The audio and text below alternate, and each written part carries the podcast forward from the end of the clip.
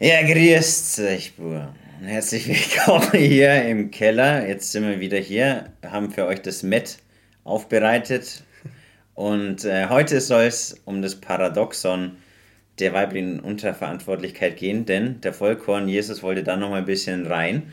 Und äh, es ist ja ziemlich spannend, wie man das noch mal konkreter machen kann. Und genau deswegen haben wir ja auch eine gute ähm, Frage oder Input bekommen vom guten alten Admiral, wo es ja auch darum geht, um die Flexibilität der, wie soll man sagen, der weiblichen Entscheidung. Und das ist ja auch sehr lustig. Da kann man ja oftmals mit diesem Scherz, ja, der Schrödinger, ja, ja, ja. wie Schrödingers Katze bei diesem Experiment in der Quantenmechanik, ja, dass äh, Leben und Tod zugleich ist. Und das ist ja oftmals mit der Entscheidung von der Frau, hm. ja, wie wir oftmals äh, sagen, ja, wenn ein Mann attraktiv ist, dann, oh, ja, super. Aber wenn der gleiche dann herkommt und ähm, beziehungsweise jemand das gleiche Verhalten zeigt und dann unattraktiver ist, dann ist es wieder uh, unattraktiv. Weißt du, mhm. ich meine, also es gibt so eine Grauzone, halt auch beim weiblichen Verhalten, wo sich das dann eben zeigt, dass sie dann jeweils unterschiedlich urteilt. Mhm. Also ja, ja, eben der, der Opportunismus. Aber, und das ist ja das Problem dann dahinter, das war jetzt nämlich dann meine Frage, was uns heute dann auch zu dem Video veranlasst hat irgendwo und äh, auch noch ein Kommentar eben äh, von einem Zuschauer, der da ja auch ganz gut damit übereinstimmt dann, weil der eigentlich dieses äh, Paradoxon der weiblichen Unterverantwortlichkeit ganz gut aufsummiert. Mhm. Also zumindest die Problematik, ähm, ja, oder das, was wohl dahinter steckt, äh, hinter diesem Paradoxon. Mein Problem dabei ist, wie kann man denn, weil wir sprechen ja die ganze Zeit in den Videos über die, immer wieder auch über Gynozentrismus und weibliche Unterverantwortlichkeit. Mhm. Und wie kann man denn Frauen verantwortlich halten? Das kann alle möglichen Beispiele, kann das mit einbeziehen. Ne? Einfach, wenn jetzt im Game irgendwelche Moves oder Aussagen zum Beispiel von ihrer Seite aus fallen, die man irgendwie auch als, aus einer gesellschaftlichen oder idealistischen Sicht als problematisch ansehen kann. Ne? Zum Beispiel, wenn sie, nehmen wir mal als Beispiel, sie fängt zum Beispiel einen Sex-Talk an mhm. im Chat und dann geht man da so ein bisschen drauf ein. Ne? Das kann natürlich auch jetzt im Pickup-Sinne, kann das jetzt auch ein, eine Bitch-Trap sein oder so, wie man es ja so schön nennt oder sowas. Ne? Yeah. Ähm, oder eine Beta-Falle. Ja, ja, ein Shit-Test, ja. eben halt yeah. einfach Shit-Testing-Verhalten. Insgesamt sind ja viele Phänomene dabei. Und, ähm, aber das sei mal dahingestellt, was es ist. Jedenfalls geht man dann als Kerl so ein bisschen drauf ein, weil man es nur so ein bisschen anheizen will. Und dann fallen irgendwie ein paar Minuten später plötzlich kommt ein Switch und dann fällt, fallen solche Moralisierungsfloskeln, zum Beispiel der Form, oh, das, die Aussage fand ich jetzt richtig respektlos von dir. Mhm. Ah, jetzt ist mir wieder eingefallen, deswegen habe ich dich damals auch geghostet, weil mir das damals schon so ein bisschen aufgefallen ist. Ja, ähm, und, und da, ja. da sehen wir schon die erste Grauzone hierbei, nämlich es gibt natürlich moralisch fragwürdige Aspekte, aber sagt sie das jetzt wirklich, weil sie das. Weil das als rational, in einem rationalen Sinne tatsächlich als solches zu bezeichnen sein sollte? Ja. Oder, Oder ist es Programm? Genau, also in dem Sinne Programm, dass sie dich jetzt aus irgendwelchen Gründen doch nicht mehr so attraktiv fand. Bauchgefühl, oh, schlechtes Gefühl. Sekundäre Rationalisierung. Ja, oh, dem, das, dem muss ich das jetzt mal aufdrücken. Ja, richtig. Ja, vielleicht sogar nur als so Endshit-Test. Ja. So, wie reagiert er da jetzt drauf? Ja. Wird er da jetzt rational reaktiv? Ja. Fangt das Diskutieren an und so? So, ey, das ist ja gar nicht respektlos, weil schau doch mal deine Aussagen da oben an. Ja. Na, wenn man dann eben mit Rationalität kommt, das verargumentieren will irgendwie, mhm. das ist ja dann Ne, es wird ja nicht auf den Inhalt geschaut, wieder in der Hyperga im Hypergarment-Filter, sondern auf das Psychologische dahinter. Ja. Der, der psychologische Frame und das, das Feeling, was es in ihrer Kognition gibt, dadurch. Und da dann, dabei wird sie sehen, oh, da habe ich jetzt aber ein schlechtes Gefühl. Mhm. Das heißt, das ist ihre Rationalität dabei dahinter, das, der muss jetzt weg oder dann holt sie nur ihre, ihre Mitbewohner, hey, schaut's mal, boah, das ist voll das Opfer. Schickt's dem mal nur ein Bild, wo ihr dem mal Wichser zeigt. Beschämungs also, ja, genau. Beschämungstaktiken durch die Gruppe dann, ja. Genau, genau, und solche Sachen. Ne? White Knights kommen dann her und machen, äh, bomben da auch noch mit rein. So. Also das, was ich ja immer als Verbrennen bezeichne ja, oder Politik. Polit politische genau. Rhetorik. Politische schwarze, man kann ja schon sagen, schwarze Rhetorik, genau, weil ja. der wird ja dann, also das ist ja typisch für die Matrix, wie man mhm. sagt, ja, da kommt dann das Label raus, wie, auch de, äh, wie das halt jetzt auch aktuell dann wieder ist. Und dann kommen dann die ganzen Maßnahmen durch den Mob, der das nicht kritisch hinterfragt. Und das genau. siehst du ja dann. Und dann, du hast ja letztens gemeint, wir sollen noch mehr definieren. Und da für diejenigen, die es nicht wissen, ja, ein Kongruenztest, nennen wir es jetzt mal so, oder mhm. Shit-Test, sind ja dann bestimmte Verhaltensweisen, die die Frau zeigt, diese aber nicht so meint, wo sie aber testet, ob der Mann sich jetzt aus seinem psychologischen Rahmen rauspressen lässt dadurch. Mhm. Kleines Beispiel, um jetzt hier auch diese Beta-Trap, wie man sie sagt, ja, die Beta-Falle. Das ist auch mal mir im Club passiert. Da war jetzt zum Beispiel eine Dame, die ich überhaupt nicht kannte, ja, war attraktiv und die kam dann sehr aggressiv schon auf mich zu und sagt so, hey du, ja, da, da, da und so. Und da wusste ich schon, okay, da ist irgendwas im Busch, weil eine Frau, die so attraktiv ist, die aber dann trotzdem so direkt auf einen Mann zugeht, ist immer sehr fragwürdig, weil die Frau ist ja normalerweise zurückhaltend, weil sie ja sehr vorsichtig ist, okay, ja, anstatt dass sie so voll all in geht. Ein Netzwerk also ein Netzwerk muss weiterhin sicher sein. Genau. Andere Kerle, die sie, auf die sie dann vielleicht Bock hätte aus Gründen. Richtig. Und äh, dürfen, keine, ähm, dürfen keine Angst wegen der Vaterschaftssicherheit haben. Ja. Ne? Äh, genau. Und das und so ist ja dann genau das, was dann hier passiert dass man merkt, okay, da ist irgendwas äh, neben der Spur, wenn man bewusst hier agiert in der Verführungsriege. Ähm, und da wusste ich schon, okay, da ist irgendwas faul. Und dann habe ich äh, mich ein bisschen zurückgezogen, weil sie wollte dann auch, dass ich mit ihr so an die Bar gehe und mhm. so, dass wir vielleicht was trinken. Mhm. Und dann ist mir dann aber nachher aufgefallen, dass sie mit ihrem aktuellen Freund dann in so einem Stressstreit ausgerastet ist. Ja, dann haben sie sich so angeschrien. Und da wusste man schon ganz genau, okay, Sowas ist eine sogenannte Bitch Trap, also auch ein Test für den eben oder für den aktuellen, da wo es eben dann versucht wird, auch durch männliche Eifersucht äh, bestimmte ja, ja Taktik. so rum gibt es auch, richtig. richtig. Natürlich eigentlich für den eigenen Partner. Ja. Also eigentlich ein komplex, Doppelter. Genau. Ein Zwei-Fronten-Krieg. Ja, ein, ein komplexer aufgezogener Shit-Test, ja. der quasi mit indirekten Drittpersonen noch arbeitet. Ja. Also quasi genau andere nur mit reinzieht. Ja. Das gibt es ja auch oft. So, solche Szenen habe ich auch schon sehr oft gesehen und auch selber erlebt dass eben, ja genau, dieses eifersüchtig machen des Typen, mhm. so nach dem Motto, einfach nur um zu schauen, wie reagiert er da drauf. Ja. Wenn er, wenn er cool drauf reagiert, irgendwie in, in ihrer Kognition als Alpha wieder äh, daherkommt, dann äh, Shit-Test bestanden, Beziehung darf weitergehen.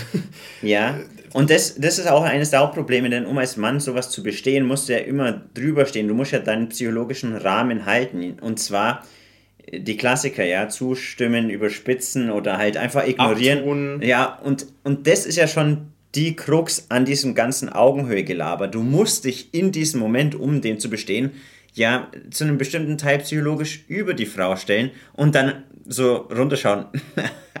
weißt du, ich meine, ja, sowas. Und sowas. genau, und das Lustige, also, na, das, wenn man das jetzt übersetzt, wäre das jetzt in dem Beispiel, na, wenn die zum Beispiel da ankommt mit Wort, das, das ist respektlos und deswegen habe ich dich damals geghostet.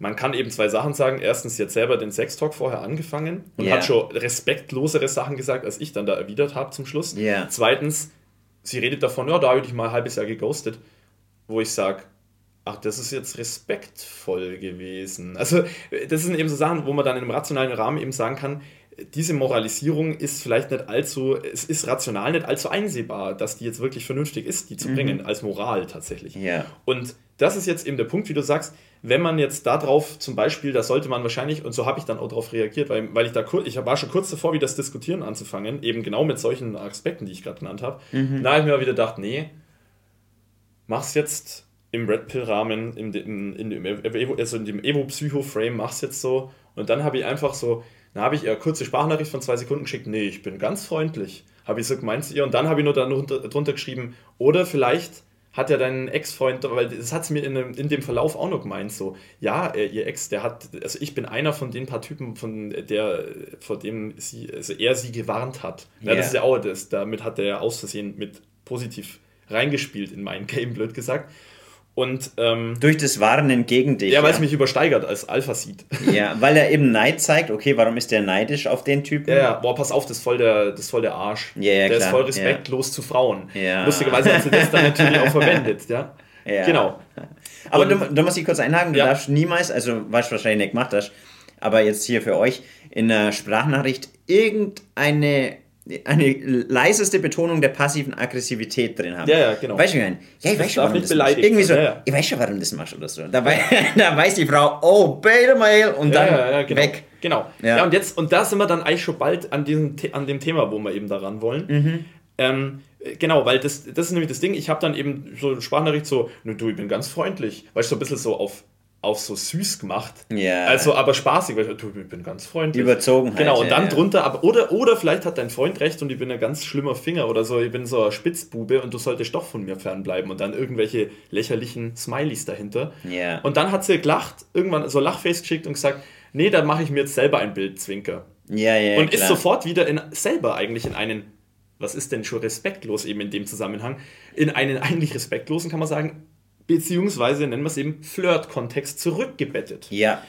Sie hat eben gesehen, in dem Moment, oh, der Shit-Test, das ist bestanden worden. Ich habe mich wieder furchtbar geärgert, weil das eben aus rationaler Hinsicht, in gesellschaftlicher Sicht super toxisch ist. Weil, und das ist jetzt nämlich das Problem, was, was wir jetzt da äh, ansprechen wollen, Ja.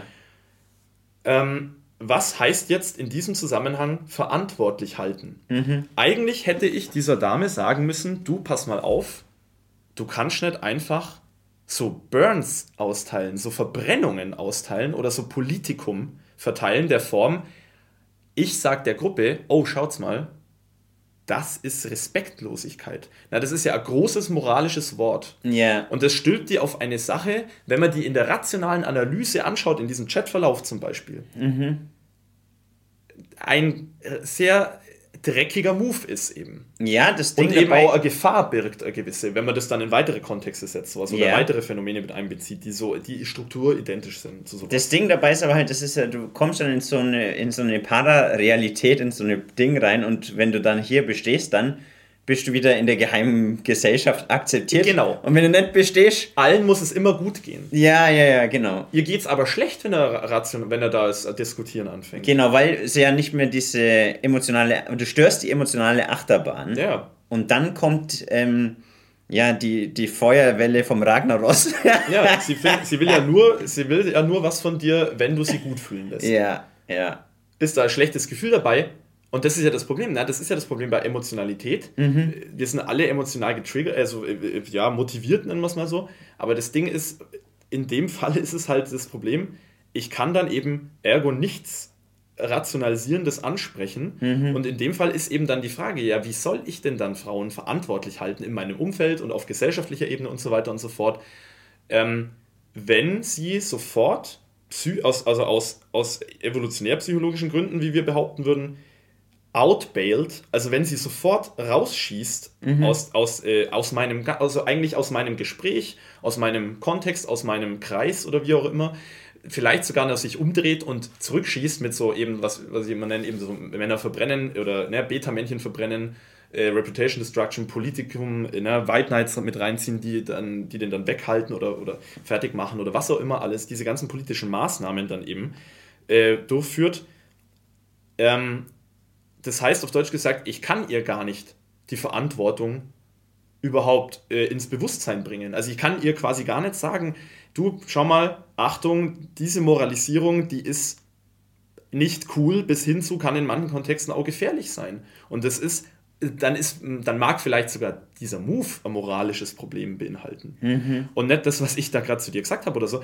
Und das heißt auf Deutsch gesagt, ähm, die Frage ist eben, na, wenn dann aus der Red Pill oder, oder aus Pickup oder sowas dann die, die praktischen Tipps kommen, also die, die, die trivialeren Sachen der Form, ja, tu das ab, behandle das als Shit-Test, nimm das gar nicht ernst, diese ganzen infantilisierenden Moves, äh, behalt weiter den Frame, stell dich über und dann hat man die Attraktion. Ja, ja, die Attraktion hat man dann weiter. Man hat vielleicht auch weiterhin ihre Aufmerksamkeit oder im schlimmsten Fall passiert halt nichts. Ja. Aber, äh, und im besten Fall hat man die Attraction. Aber das hat nichts zu äh, verantwortlich halten dazu getan. Ja, das ja. hat überhaupt nichts gebracht für diesen rationalen, für diesen Vernunftbereich. Ja. Und das ist eben das Problem, wie, wie soll man dann eben eine Frau äh, verantwortlich halten? Das heißt, man hat eigentlich nur zwei Szenarien. Und das ist das, was man dann auch ja dann gleich in diesem äh, dem Kommentar nochmal lesen können, weil das ja da auch gut aufsummiert drin steht. Ähm, man hat zwei Szenarien, zwei mögliche. Bei dem einen wird man reaktiv und versucht rational zu argumentieren und eben zu sagen, hey, du schau mal, du bist da, du hast da gerade was getan, das ist nicht cool aus einem rationalen Grund heraus, wenn man das analysiert oder aus, aber zumindest aus einer bestimmten Perspektive von mir aus, äh, wenn man das relativieren will für die nicht alle Polizei. Und deshalb ähm, geb, und dafür gebe ich dir jetzt die Verantwortung. Und äh, das kann ich aber eben nur tun, wenn ich so spreche. Aber diesen Sprech lehnt sie sofort ab. Und, ja, bellt, und bellt so Ich weiß schon, das ist ja, das ist ja diese Verfluchung sozusagen, wenn du äh, die Mechanismen offenlegst, mhm. dann ist ja der Spaß aus dem Spiel raus. Weißt du, ja, genau. ich meine? Und dann ist es ja wie, als würde der Luftballon piu, davonfliegen. Ja, genau. Aber ich sag's mal so. Weil man ja eine Aussage, Aussage tätigt, die jetzt mit dem Spiel auch gar nichts zu tun hat. Ja. Aber das Problem ist aber nur im Alltag. Im gesamten Alltag. Ja, ja, schon. Es ist der, halt überall das, das Spiel. Der Knackpunkt dabei ist ja, wenn das Spiel schief geht, wenn der Typ den Test nicht besteht oder auch die mehreren, die halt mhm. dann letztendlich zum Umschwenken kommen, mhm. dann muss man das eben insofern genau prüfen, ob dann auch, ja, ähm, bestimmte falsche Unterstellungen der Wahrheit entsprechen. Mhm. Weil das ist ja genau der Punkt, ne? Wenn jetzt ein bestimmter Test kommt, ja, das ist ja schon ein bisschen sehr ambivalent, aber schon ein bisschen Frauenhass, was du da sagst. Ja, genau. Oder, was ja auch immer lustig ist, wenn du bestimmte Unterverantwortlichkeiten aufdeckst, mhm. dann kommt ja sofort die, oh, die dämonisieren ja die Frauen. Mhm. Ja, oh, dass du Frauen so schlecht darstellst, habe ich letztens auch schon mal gehört. Ja, ja, genau. Und das sind ja, ja genau weil diese... Natürlich die Videos auch immer mehr rumgehen, die Girls haben auch schon ein bisschen was gesehen. Ja, ja. Das, Ist, das ist aber genau das, dass du bestimmt, das ja, wenn wir wieder beim Privileg sind, ja, für diejenigen, äh, die eben wirklich privilegiert sind oder vor allem in diesem Kontext die Privilegien haben, ist halt eine Gleichbehandlung irgendwo äh, vom Gefühl her wie eine Diskriminierung. Aber trotzdem musst Absolut. du hier. Genau. Aber das weiß ich ja nicht. Genau, der rationale Diskurs ja. ist für die Frau ja eine Beleidigung. Ja. als Output. Ja, weil es sich nicht schön anfühlt. Ja, genau. Dann kommt die emotionale Beweis. Deswegen, ja, du stellst Frauen total schlecht dar. Dann habe ich sie auch gefragt. Achtung, was ist? Und nehmen wir, gehen wir eben mal weg, weil wir reden ja eben über empirische Begriffe in erster Linie. Wir, wir, wir haben, machen empirische Aussagen in erster Linie. Ja. In zweiter Linie reflektieren wir das dann auf ethisch-moralisch, idealistischer Ebene ne, und praktischer. Ähm, aber diese ethischen Aus äh, diese empirischen Aussagen, wie wir schon öfter gesagt haben, die sind weder gut noch schlecht, sondern die sind entweder der Fall oder halt nicht. Ja. Oder in einem gewissen Kontext der Fall und nicht und so weiter. Und da habe ich ihr dann auch gesagt, was machst du jetzt, wenn das kein schlechtes Darstellen ist, sondern wenn schlichtweg einfach nur Darstellung ist von dem, wie es ist? Mhm. Ja, was ist dann? Dann ist es mordsgefährlich zu sagen, oh, das ist Frauenhass, das ist, oh, das ist, oh du stellst Frauen total schlecht dar. Yeah. Dann ist es nämlich, das ist ja die Vollverdeckung von dem, was der Fall ist. Ja. Und das finde ich auch sehr interessant, wenn wir gerade hier bei diesem Thema sind. Das, da gibt es nämlich auch bestimmte Lobbyorganisationen für alleinerziehende Mütter. Mhm. Und die sind eben auch sehr in diesem woken Feminismus aktiv. Und da siehst du das auch. Da gibt es ja diese Eltern-Kind-Entfremdung. Also wenn jetzt die Frau sich vom Mann trennt, und ja, kommt bestimmt noch bestimmte Aspekte vom Narzissmus und andererlei Dinge dazu, dass sie dann eben herkommt und das Kind teilweise instrumentalisiert und sagt, du, ähm, weil sie jetzt eben Frust hat oder geärgert ist, ja, dass der Mann nicht mehr da ist oder dass sie sich dann getrennt hat und dann da mhm. irgendwie noch ein Groll da ist, dass man dann sagt, du, äh, den Papa, den sehen wir jetzt nicht mehr. Oder dass sie dem Kind sagt, der Papa, der will dich nicht mehr sehen, obwohl sie ja eigentlich das für sich fühlt, aber dann halt in dieser... Papa hat's falsch gemacht, ja, ja. In dieser Erweiterung aufs Kind äh, weiterschiebt und das Kind dann sozusagen als Schachfigur mhm. einsetzt. Und dafür gibt es eben in der DSM-5 ja diese, ich glaube, PAS, Parental Alienation Syndrom nennt mhm. sich das. Und da sagen die dann eben, na, das ist ja gar nicht gescheit wissenschaftlich und da, da, da, da, obwohl es unabhängig davon ja schon voll viel erlebt haben. Mhm. Und da sagen sie, ja, das ist nur da, das dämonisiert Frauen und so weiter. Weißt du, ja, genau. ein, ein, Appell an die Konsequenz. Mhm. Oh, das gleiche auch, witzigerweise stand Ein Appell mal, an die Konsequenz, gut, das ist super. Das, ist der, das ja. ist der rhetorische Fehlschluss. Und das nächste dabei ist ja auch bei bestimmten, wenn man sagt, okay, wir wollen jetzt gesellschaftliche Vaterschaftstest von der Geburt an pauschal machen, dann haben sie auch mal, ich glaube bei Wikipedia, ja, äh, das ist sehr kritisch zu betrachten, weil ja nur ein bis drei Prozent ähm, ja, der Vater nicht wirklich der Vater ist und das könnte ja auch wieder Frauen dämonisieren. Weißt du, ich meine, es kommt, Darum geht's ja gar nicht. Ja, aber äh, das ist ja sozusagen die Nebelwand. Whataboutism auch teilweise. Oh, oh, think about the children. Also denkt an die Kinder. Oftmals dann auch die Kinder als Schutzschild. Da in Wikipedia ging es um Vaterschaftssicherheit, oder? Genau, also da ja, da, da ist natürlich wieder, da ist ja nochmal was anderes mit drin. Da wollte ich ja mal die falschen oder die richtigen ähm, Daten rausfinden. Okay, mhm. wie hoch ist denn jetzt die Ziffer, wo der Mr. Sexy für die guten Gene reingezogen wurde und das dann dem Mr. Stabil untergeschoben. Mhm. Und allein sowas zu benennen, ist ja schon wieder sehr, oh, die wollen böse Sachen äh, sagen. Äh, vor allem das, das, das, der Punkt dahinter ist ja, es geht ja gar nicht darum, dass Frauen, äh, dass 90% der Frauen mit der Kuckuckskind-Strategie tatsächlich arbeiten, yeah. heutzutage. Yeah. In einem modernen kulturellen Kontext, sondern es geht ja darum, dass das Verhalten strukturell so gepolt ist, aufgrund eines Programms, das mit der Vaterschaftssicherheit unter anderem arbeitet als Annahme. Richtig. Das ist ja das, ist das was ja in der, Evolutions-, in der Philosophie der Evolutionstheorie bezeichnet wird als Modularität des Geistes. Mhm. Ja, dieses Beispiel, was ich immer wieder gebracht habe, mit Getränkeautomat gezinkte Münze reinwerfen, der wirft trotzdem nach der Funktion völlig korrekt das Getränk aus. Mhm was aber trotzdem eigentlich ein falscher Output ist nach der Funktion, weil es ist ja gezinkte Münze reingeworfen. Yeah. Das heißt, die Funktion, also das Programm, das abläuft, das Evolutionäre, das garantiert ja gar nicht den Output. Das heißt aber, und das ist ja der Punkt gerade im Kontext von, äh, na, ähm, äh, ähm, von Geburtenkontrolle, Pille, Kondome, was auch immer, mhm. sehen wir ja einfach nur Verhaltensstrukturen. Das heißt, die Frau hat eben Bunga mit einigen Alpha-Kerlen mhm. und nimmt dann halt nur äh, die, die Geburtenkontrolle raus bei dem Beta-Versorger. Ja. Das ist also ja eine ganz einfache und, Sache. Und das, aber das ist das Paradebeispiel für Unterverantwortlichkeit, weil erstens da die Lobbyorganisation, aka der verlängerte Arm der Hypergamie, herkommt und sagt, ja, ähm, diese Entfremdung, die gibt es gar nicht. Was impliziert ist, ja, Frauen oder problematische Verhaltensweisen bei Frauen gibt es nicht, Psychopathologie bei Frauen gibt es nicht, dass man so narzisstische Erweiterungsmoves oder allgemein Cluster B-Verhaltensweisen. Ja, das ist ja auch ein Femi-Move der Form. Ja, da wird alles bei der Frau, da wird alles mal pathologisiert und beim Mann nicht. Ja, ja, ja. ja bitte, genau. Und das, aber selbst das streiten sie ab, weil sie sagen, okay, diese Eltern-Kind-Entfremdung gibt es ja gar nicht. Mhm. Währenddessen aber halt auch teilweise dann genau das ist, was halt auch die Evolutionspsychologie voraussagt, nämlich erstens sagen sie, okay, ja, der, der Mann, ist ja auch lustig, ne? Der Mann ist abgehauen, der möchte sich nicht ums Kind kümmern aber warum will er sich dann auch um Sorgerecht dann irgendwie kümmern? Ja, da, da stimmt schon ja. hier die erste Aussage. Ja, nicht? aber da, da, schauen die meisten Menschen dann gar nicht mehr drauf, ja. weil der Frau ging es gerade schlecht. Genau. Wer war das? Ja, wer, ja. Hat mein Mäd wer hat dieses Mädchen zum Wachen richtig, gebracht? Richtig, und das ist ja dann das Nächste, dass sie dann eben sagen, okay, der Vater ist natürlich immer der Sauhund. Da sind natürlich auch diese kognitiven Verzerrungen dahinter. Ja, Männer toxisch, Frauen wundervoll.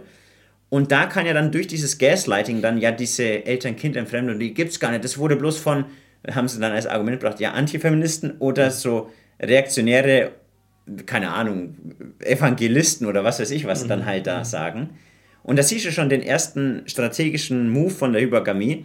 Das Gen vom Mr. Sexy, den hat sie ja gewählt, weißt du, ich meine. Da muss man aber auch aufpassen, dass man nicht sagt, okay, die Frau ist hundertprozentig dafür verantwortlich, wen es nimmt. Weil manche Männer sind natürlich auch manipulativ und verstecken ihren Narzissmus, kommen mit dem Love-Bombing, wie es im Englischen heißt, diese Liebesbombardements und später kommt dann der, okay, pff, ich habe bloß eine Nacht für dich äh, im Kalender einplant. Aber trotzdem sind das ja dann wieder Männer, wo sie ja dann primär diese Männer wählen, weil die Netten, die sie angeblich wollen, die wählen sie ja nicht. Mhm. Da also liegt die Verantwortung bei der Frau. Und zweitens, sie hat ja dann die Mitverantwortung, ja, my body, my choice, ist ja, was ich ja schon oftmals gesagt habe, dieses ähm, Stoßgebet von denen, mhm. dass sie dann auch, äh, zumindest wenn sie mit solchen Bad Boys, wo sie ja oftmals dann wissen, was das für eine Art von Vater ist, öfters als sie auch zugeben, dann zumindest schauen, okay, dass man wenigstens auf der sicheren Seite ist, dass man von dem dann kein Kind entfällt. Ja, ja. Aber das passiert genau. ja dann trotzdem. Ja, ja, immer wieder. Ja. Und der muss dann irgendwo verbrannt werden. Mhm. Deswegen haben sie dann die Lobby. Genau, das ist der einzige Moment, wo der Alpha-Seed verbrannt wird. Ja. Weil er dann, er ist ja dann der, oder er ist ein signifikanter Faktor, der die Suche nach dem Langzeit-Beta-Versorger erschwert. Genau wenn er dann noch im Bild ist, weil es Konflikte geben könnte, weil er auch ja. ein Bad Boy ist. Netzwerk ist wieder richtig, problematisch, ja. Richtig, und dann siehst du eben genau diese Moves, die natürlich, um es nicht zu sehr reduktionistisch nur auf die Strategie runterzubrechen, aber trotzdem stattfindet und es ist ein signifikanter Teil, weil du es ja. immer und immer und immer wieder siehst. Ja, genau. Und da müsste man eigentlich, wenn man sagt, okay, Gleichstellung und nicht nur was der Feminismus eigentlich ist, Autorität der Männer, Privilegien der Frauen, Verantwortlichkeit der Kinder, dass man eben herkommt, okay, du hast ähm, diesen Mann eben ausgewählt und der möchte jetzt auch irgendwo das Zugriffsrecht aufs Kind haben. Mhm.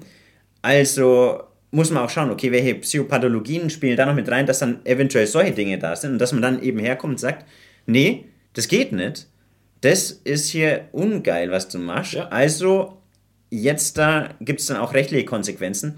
Aber da hast du ja auch wieder ein weiteres Hindernis, nämlich gibt einige Studien auch dazu, dass Männer oder allgemein Menschen viel sensitiver darauf reagieren, wenn eine Frau weint, im Vergleich zu einem Mann. Kann man genau. euch auch unten alles hinzufügen. Und das, Das schaltet die Rationalität sofort raus in jedem gesellschaftlichen oder persönlichen Diskurs. ja genau, da, das sieht Da die- dass wir Hass sagen. hoch. Und das ist ja aber dann genau so ein Ding, ne? Das, das wird ja gar nicht in der Urteilssprechung mit reinfaktoriert. Richtig. Weil ihr müsst es bloß mal selber beobachten, ja, wenn ihr irgendwo unterwegs seid mit einer Bekannten, mit einer Freundin, wenn die plötzlich losweint, Oder dann, schreit oder ruft oder irgendwie Ja. sowas oder so. Ja, ja. dann ist man viel schneller in der Schockstarre drin, als wenn jetzt, was ja eh seltener ist, ein, Mann losweint, weißt du, ich meine. Ja. Aber bei der Frau Es ist, auch eher, es ist auch eher mit Disgust auch verbunden. Wenn ein Kerl heult, ist es oft so, boah, der ist psoffen. Ja. Wahrscheinlich, das ist ein Assi. Ja, Ähm, na, der, der, das ist eben abgestürzter, der kriegt, das, der kriegt nichts auf die Reihe und so weiter.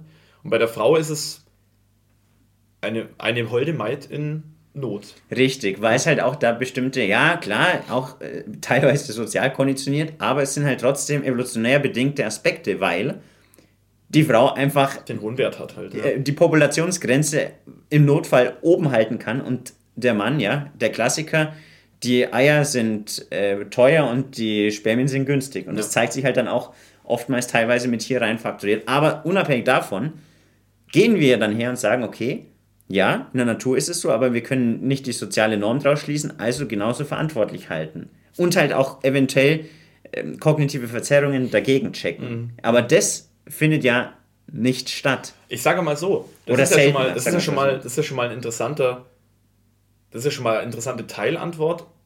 Ähm, nur ganz kurz, weil ich das vorher eben formulieren wollte, dann und dann gehe ich noch mal da nochmal wieder zurück. Beeil dich, weil dann gehen wir gleich Ja, auf die genau, Dinge. genau. Ja. Ähm, das Ding ist nämlich, äh, also dieses Paradoxon ist dann, wäre in meinen Augen die These in der Nutshell, also es sind eigentlich zwei Szenarien, die man dann in solchen Momenten hat, wenn die Frau einen Move bringt, den man in der rationalen Analyse als vielleicht problematisch deklarieren kann.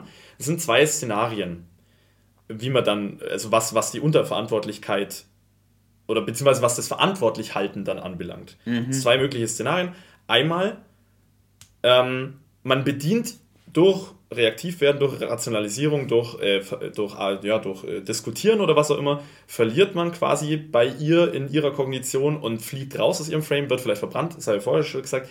Das heißt, auf der einen Seite dringt man quasi gar nicht zu ihr durch, weil sie das sofort ablehnt, diese Rationalität Ja. Aus einem emotional, evolutionär, biologischen, sexuell, sexualstrategischen Sinne. Sie lehnt es sofort ab, verbrennt was auch immer, geht in Gegenangriff und so weiter. Äh, und auf der anderen, also und das ist das eine Szenario, und in dem anderen Szenario sagt es ihr niemand. Weil man es eben entweder infantilisierend abtut, als Shit-Test behandelt, weil man dann eben in so einem Blue Pill Alpha oder von mir aus auch reflektierten Red Pill, weil man jetzt halt mal wieder Bock hat, Ja. weil man die Attraktion eben einstreichen will, dieser Frau.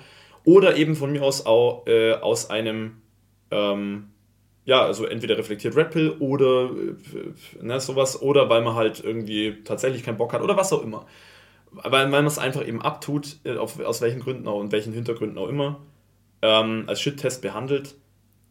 Ja, und dann hat, dann hat man sie aber auch nicht eben, weil was, es kann nur was Rationales sein, es kann nur ein rationaler Diskurs sein, Ja, schon. ein rationales Einbringen, Ja. Verantwortlichkeit darzubieten. Und da hast du jetzt natürlich auch äh, schon eine Detaillösung vorgestellt. Man kann das natürlich auf tatsächlich gesellschaftlicher Ebene, könnte man das kompensieren, indem man rechtliche Normen oder indem man das zumindest in rechtlichen Normen bedenkt, Ja. wie du ja gesagt hast gerade.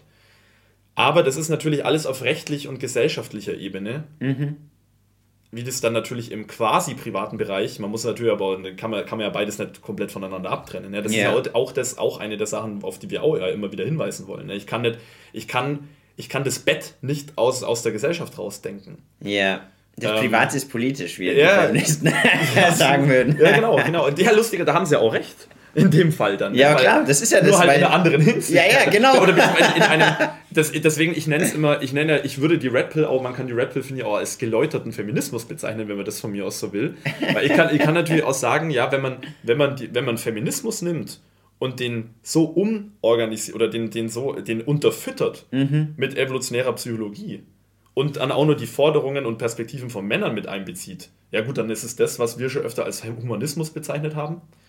Ne? Aber also das nimmt ja den Feminismus nicht gänzlich raus. Es sagt halt bloß, Leute, wir können das alles bedenken, diese Idealismen, mhm. wenn wir aber die Realität mit bedenken. Aber es ist halt immer die Frage, dass man muss halt vor allem im postmodernen Zeitalter immer sehr präzise mit den Begriffen sein. Ja, was ist Feminismus? Weil dann Absolut, ja. aktuell, die sagen ja dann so, oh, das sind Antifeministen. Antifeminismus ist ja sowieso das krasseste, der krasseste Begriff überhaupt. Der Totschlagwort, hier ja, böse. Ihr seid gegen unsere Position, spinnt ihr. Also so nach dem Motto, ja. Ja, das nennt sich Diskurs. Ja, es, das ist ja aber ein Trick, weil sie dann sagen, ja, die sind dafür. Das ist vordefiniert. Die sind dafür, dass die Frauen nicht mehr gleiche Rechte haben, dass sie wieder zurück an den Herd müssen und solche Spielereien. Verstehst du? Ja. Aber es sagt, sagen das ja keiner oder die wenigsten. Ja, es ist nämlich, das sind zwei Fragen dabei. Erstens, ja, ab wann ist denn jemand Antifeminist? Wenn ich, das ist ja oft das Problem, auch in diesem Linksspektrum oft.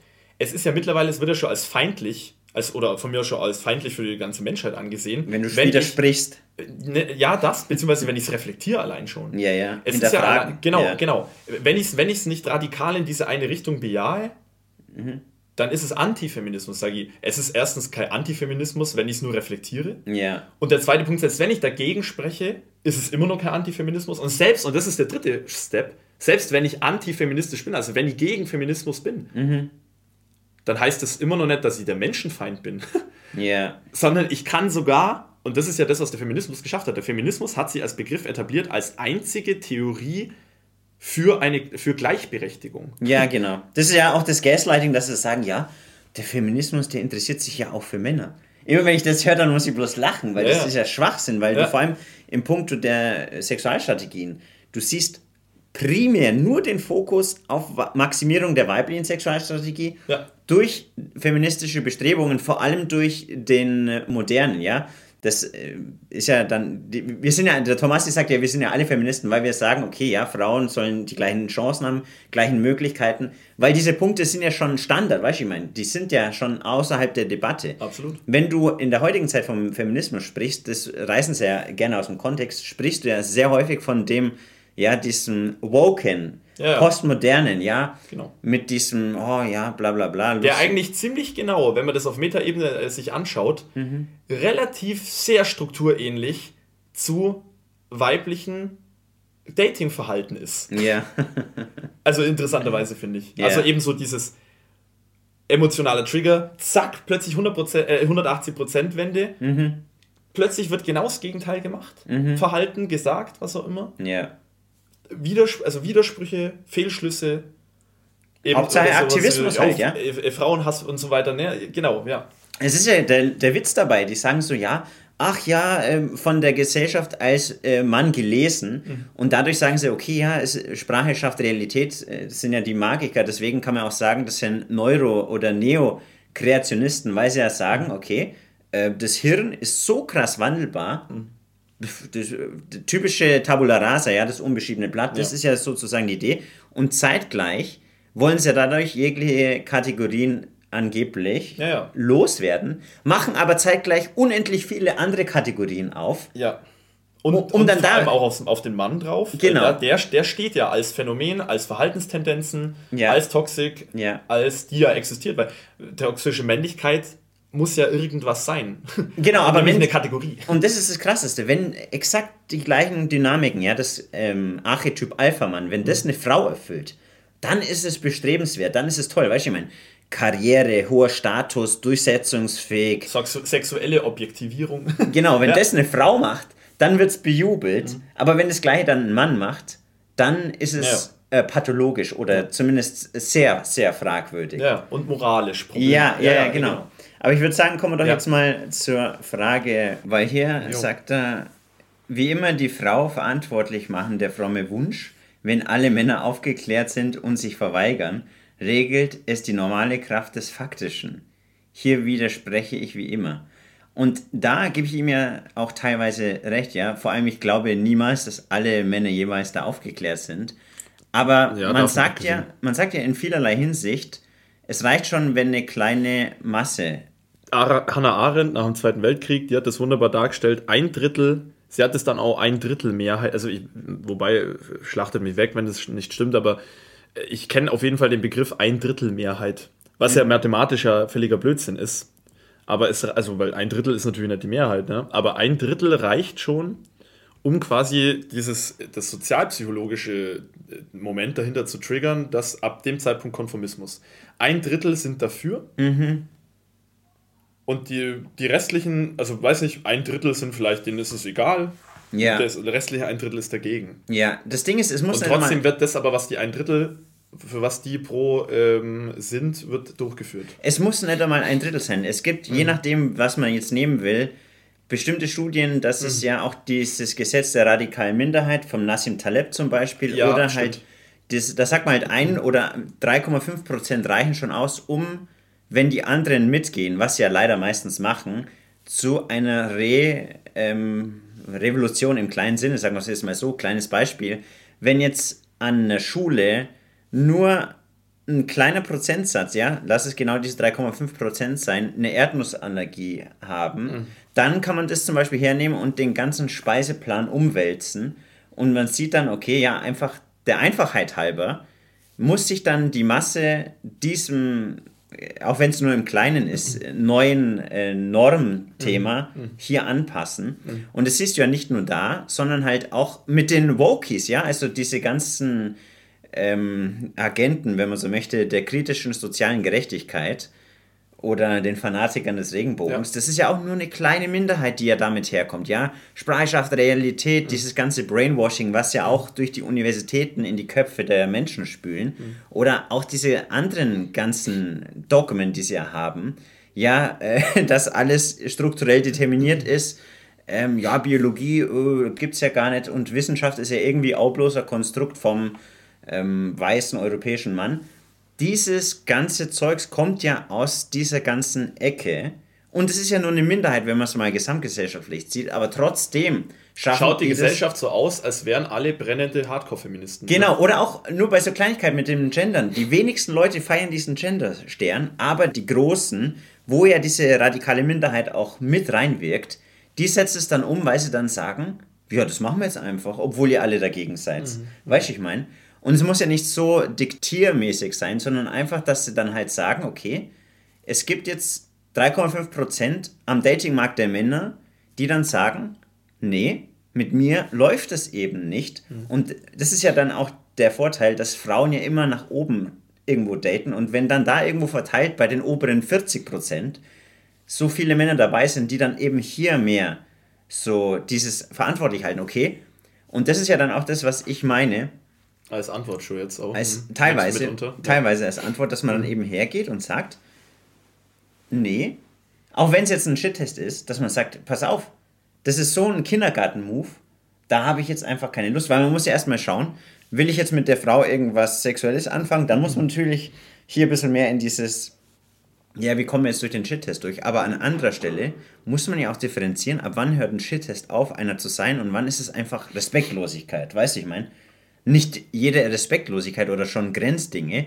Da würde ich persönlich sagen, das mache ich nicht mit, weil das ja oftmals dann auch mehr indirekt diesen Selbstwertaspekt mit aufbaut. Mhm. Und das führt ja dann zu einem Verantwortlichen. Und das ist ja dann nicht eine reaktive Verhaltensweise, weil du gehst ja proaktiv ran. Du sagst so, okay, pass auf, das hast du gemacht, finde ich einfach nett nice. Deswegen muss ich sagen, wenn du dich äh, wieder wie eine Erwachsene verhalten mhm, kannst, mhm, mhm. können wir wieder schauen, dass wir vielleicht mal wieder was machen oder so. Alles aus diesem Proaktiven und nicht in diesem zu sehr krass Reaktiven. Und ich glaube, dass man trotzdem, auch wenn es vielleicht noch ein bisschen zu optimistisch von meiner Seite her ist, aber trotzdem ähm, was bewirkt. Aber also so nach dem Motto, so wie Inner, also so Inner Game, wenn man das so nennt, so wie zum Beispiel im Beziehungsgame oder so. Ja. So nach dem Motto, okay, irgendein Verhalten findet man schlecht, was auch immer dann und dann dieses Dressur-Ding. Mhm. Also wie eigentlich ja, so wie es ja heißt, so von der Esther wieder, so nach dem Motto, die, der dressierte Mann, mhm. ne, überframte Frau und so weiter und so fort, was wir alles schon hier immer gequatscht haben. Das bloß auf der männlichen Seite jetzt in seiner Strategie eben dieses Aufmerksamkeit abziehen um damit dann seinen also den rationalen Frame irgendwie zu implementieren. Da habe ich aber das Problem, es ist ja trotzdem nie was, also was heißt, es ist es nicht. Wir können am Schluss halt einfach munkeln, ob es dann rational eingesehen wurde, mhm. was man sagt. Ja. Und ob das dann tatsächlich. ja. Noch schöne Staubsauger mit rein. Ähm, Die haben schon gewusst, oh verdammt, die sprechen hier. Ja, ja, schnell den Staubsauger an. Da war, da war jemand live mit dabei. nee, ähm, ah, geil. Wir wissen ja am Ende, können wir ja dann nur munkeln, wir wissen ja dann nie, ob das, also das wissen wir natürlich generell nicht, äh, auch bei anderen Menschen gegenüber oder generell, ne, das ist ja, das ist ja auch identisch mit dem Problem des Fremdpsychischen, aber wir wissen ja nie, ob dann die Aussagenmenge, die wir da tätigen, dann um, die, um, um diese Verantwortlichkeit irgendwie versuchen zu generieren beim Gegenüber. Wir wissen ja nie, ob das jetzt bei der Frau tatsächlich aus rational einsehbaren Gründen angenommen wurde mhm. oder ob das eben jetzt der, die opportunistische, das opportunistische Programm ist, was da jetzt wieder fußt, ne, was wir vorher schon gesagt haben, dass dann ähm, sofort wieder umgeschalten wird auf, auf dieses äh, Alpha-Seed-Beta-Need-Ding der Form, ja, okay, das war jetzt Alpha-Move alles. Mhm. Äh, ja, irgendwie vielleicht ein bisschen abtun oder dann vielleicht sogar nur weiter eben so Aufmerksamkeit abziehen und so weiter. Dann ist sie empfänglich äh, für die ganze Kiste und dann ja. stellt sie sich einfach nur unter, aus, aus dem opportunistischen Grund heraus, äh, dass sie eben, das ist, ja, es ist statt, was Strategisches. Sie sagt dann, mh, ja, boah, ja, okay, hast eigentlich vielleicht recht und ja, und ja, sorry, dass ich da so reagiert habe ist es dann was Rationales gewesen oder war es ein strategischer Moment? Und dann ist es nämlich das Problem, dann hat man nie wirkliche Verantwortlichkeit generiert, sondern einfach nur kurzfristiges, äh, kurzfristige Akzeptanz, die sofort wieder abspringt mhm. oder abgeändert wird, sobald sich wieder dieser, dieser evolutionär-psychologische Frame bei ihr ändert. Ja, dem Typen. Ja, ich weiß schon, was du meinst. Und das ist ein guter Punkt, weil das ist ja auch ein Ding, was man oftmals dann selber beobachtet hat. Nur ein Beispiel. Ich hatte ja da mal den Peitschenvorfall, den können wir mal zu anderer Zeit auf einer anderen Plattform wiedergeben. Aber da war es ja auch sehr interessant. Jeder, auch sie war 27 und ich zu dem Moment 24. Und sie hat gesagt, mein bester Freund ist 24, mit dem will ich ja niemals was anfangen. Und ich habe mir in dem Moment gedacht, hä, die weiß doch, dass ich auch 24 bin, oder? Weil ich habe es einmal halt erwähnt. Aber das wurde dann in dem Moment halt wegrationalisiert. Und zu irgendeinem anderen Moment, wenn dann irgendwas ist, ja, wenn sie dann sagt, okay, passt doch nicht so oder ich bin da nur auf. Dann kannst du sagen, ja, sorry, du warst mal halt zu jung. Genau, ja, ja, richtig. Das, sind ja, das ist ja die Abschreibbarkeitsmechanismen, die richtig, immer generiert werden. Richtig, ja. beim Mädchen genauso, der hat es ja auch mal gesagt, ja, großer Altersunterschied von 20 Jahren, da hast du gesagt, ja, ich habe anfangs gedacht, du bist viel zu alt äh, für mich, aber es passt doch genau. Ich mhm. finde das sogar hervorragend. Und als es dann auseinander ging, ja, du warst zu alt. Ja, genau. Weißt das meine ich eben. Ja, das genau. war ja auch, ich hab, das war auch mal was mit einer, ähm, die, ja, die fand es super geil, dass sie Philosophie studiert. Sie hat auch Philosophie angefangen und äh, ja, und das ist der große, der ist in der Fachschaft und da ist das und jenes und das ist ja alles ganz toll und das ist der große Denker da und das ist super spannend alles. Ne? Das war also quasi als Alpha-Seed äh, wahrgenommen worden. Mhm. Und dann ist das losgestartet, das Ganze. Und währenddessen war das da und alles, was ich der her argumentiert habe und alles, was ich der erwähnt habe und von Thesen und dies und jenes alles, oh ja, das ist super spannend, ah wow, und wow, du, bist, ja, du bist ja so intelligent, das ist ja so toll alles. Mhm. Und dann, als es dann down ging, weil so ein paar Betaisierungen dann gegriffen haben, weil sie dann gesehen haben, ach, das ist doch nicht der flammende Donnergott, yeah. sondern äh, ja, der, der muss auch aufs Klo, so nach dem Motto. Ähm, dann kam eher so dieser ja, also ich fand es ja, also ich finde es ja irgendwie so ein bisschen nervig, auch das Ganze, dass man alles so zu denken muss. Und yeah. ja, das war alles, ich finde es ein bisschen störend, auch was sie da alles so sagt und findet sie nicht so richtig alles und das ist irgendwie alles so. Ja, zum Schluss war ich eigentlich eher dumm. Yeah. ja. also, ähm, genau, genau, und das also, meine ich eben auch. Also, das sind eben diese Switch-Mechanismen, wo ich sage, das hat dann quasi, also Verantwortlichkeit muss ja auch, das ist ja dann der Fall, wenn es auch eine gewisse Andauer hat, nenne ich es jetzt mal. Ja. Und wenn das dann auch rational reflektiert oder wenn das abstrahiert werden kann, dann auf andere Situationen. Na, ich kann da, man kann da dann auch nicht hergehen und, äh, und dann in der Gesellschaft oder im Alltag Frauen ähm, sagen, hey, hier in der Situation XY und dann muss, dann muss, das, dann muss das in jeder Situation getan werden. Mhm. Das geht auch nicht. Es muss irgendwann abstrahiert werden als Prinzip und dann verstanden werden und verinnerlicht werden und sagen, okay, dann schaue ich da und da drauf. Ja, du musst einfach bestimmte Grundaspekte, beziehungsweise es muss ja auch ins Bewusstsein kommen, damit endlich mal der letzte Schritt begangen wird, ja, dass man sagt, okay, die sind auch verantwortlich gleiche Rechten, gleiche Pflichten. Ja, die Pflichten, die lassen wir mal weg, das machen die Männer, die Rechte bei uns bitte. Mhm. Das ist ja genau das, was ja dann da oftmals nicht so genau betrachtet wird. Mhm. Und um was es ja hier genau geht. Aber ich verstehe das. Aber das ist halt auch nochmal so eine Differenzierung, ja. Da würde es einer sagen, ja, oder oh, bist bloß an einer Narzisstin kommen, die dich am Anfang idealisiert hat und später dann bloß abgewertet. Ja, ja. Klar, sowas, sowas gibt es natürlich auch, aber unabhängig davon habe ich das selber schon sehr oft gesehen, dass Frauen, die sehr korrekt sind und auch normal in dem äh, Narzissmus nicht über alle Decken gehen, sondern einfach im Durchschnitt sich befinden, wie halt ein normaler Mensch, dass es da solche Dynamiken gibt und solche Rumrationalisierereien. Weißt du, ich meine? Es ja, weil die Hypergamie greift. Richtig. Nicht diese allgemein psychologischen Mechanismen, die ja existieren, die wollen wir ja nicht verneinen. Die buttern mit rein, können ja. vor allem, ja. ja. Also genauso wie sowas wie so Alphaisierung und Beta, also, dass das ja auch alles immer so Sachen sind wie äh, allgemein psychologische Phänomene, wie das Gras ist immer grüner auf der anderen Seite und solche Kisten. Ja. Ja, aber genau, aber es sind trotzdem ja, das sind ja Signifikanzen dazwischen. Mhm, ja. Ja. Genau, aber ich würde mal sagen, lesen wir mal weiter, denn das ist auf alle Fälle auch ein Aspekt, wie wir ja vorhin schon ein bisschen mal so von den mhm. Geschichten her erörtert haben. Weiter sagt er, selbst wenn sich alle Männer absprechen, ändert das nichts an der Hypergamie. Frau will ihren Topmann und nimmt lieber die Katzen, bevor sie sich einen Beta nimmt, der ihr nicht passt. Aber das ist ja ein Ding, ja. Die Aspekte der Hypergamie, die sind ja nicht 100% einfach so, die werden ja von vielen Faktoren moduliert. Also wie ich ja schon mal gezeigt habe, markiere ich auch nochmal gerne oben, diese ja, psychosozialen Aspekte, wie ist die psychologisch aufgestellt, narzisstisch, wie war das Elternhaus, wie ist ihr Streit, Bewältigungsmechanismen, Verhalten und diese Dinge.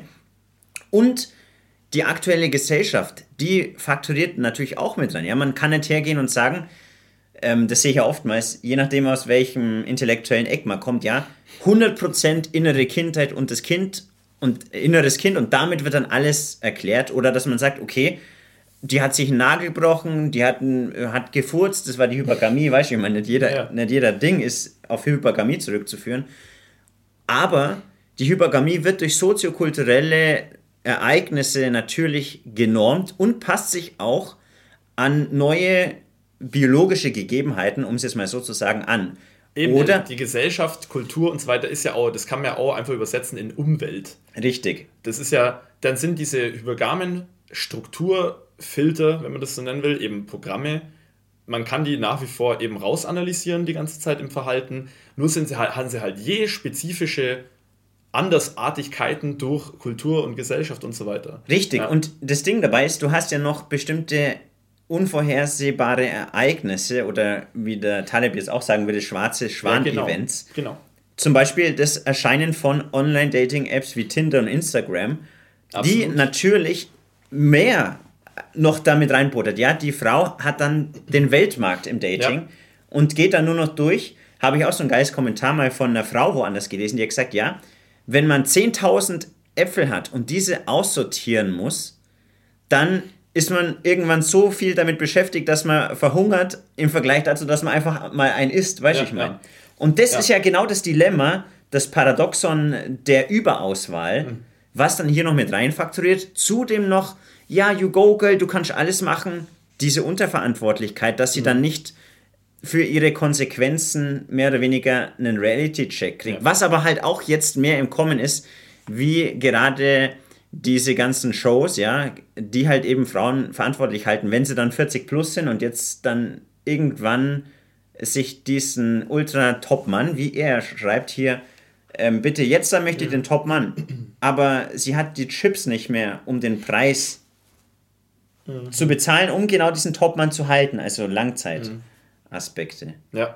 ja, das ist ja, was du jetzt auch genannt hast, die ganzen Faktoren, die sind aber in meinen Augen maßgeblich dafür, dass jetzt äh, das Zeitalter der Red Pill anbricht. Mhm. Weil nämlich. Das jetzt, Hasses.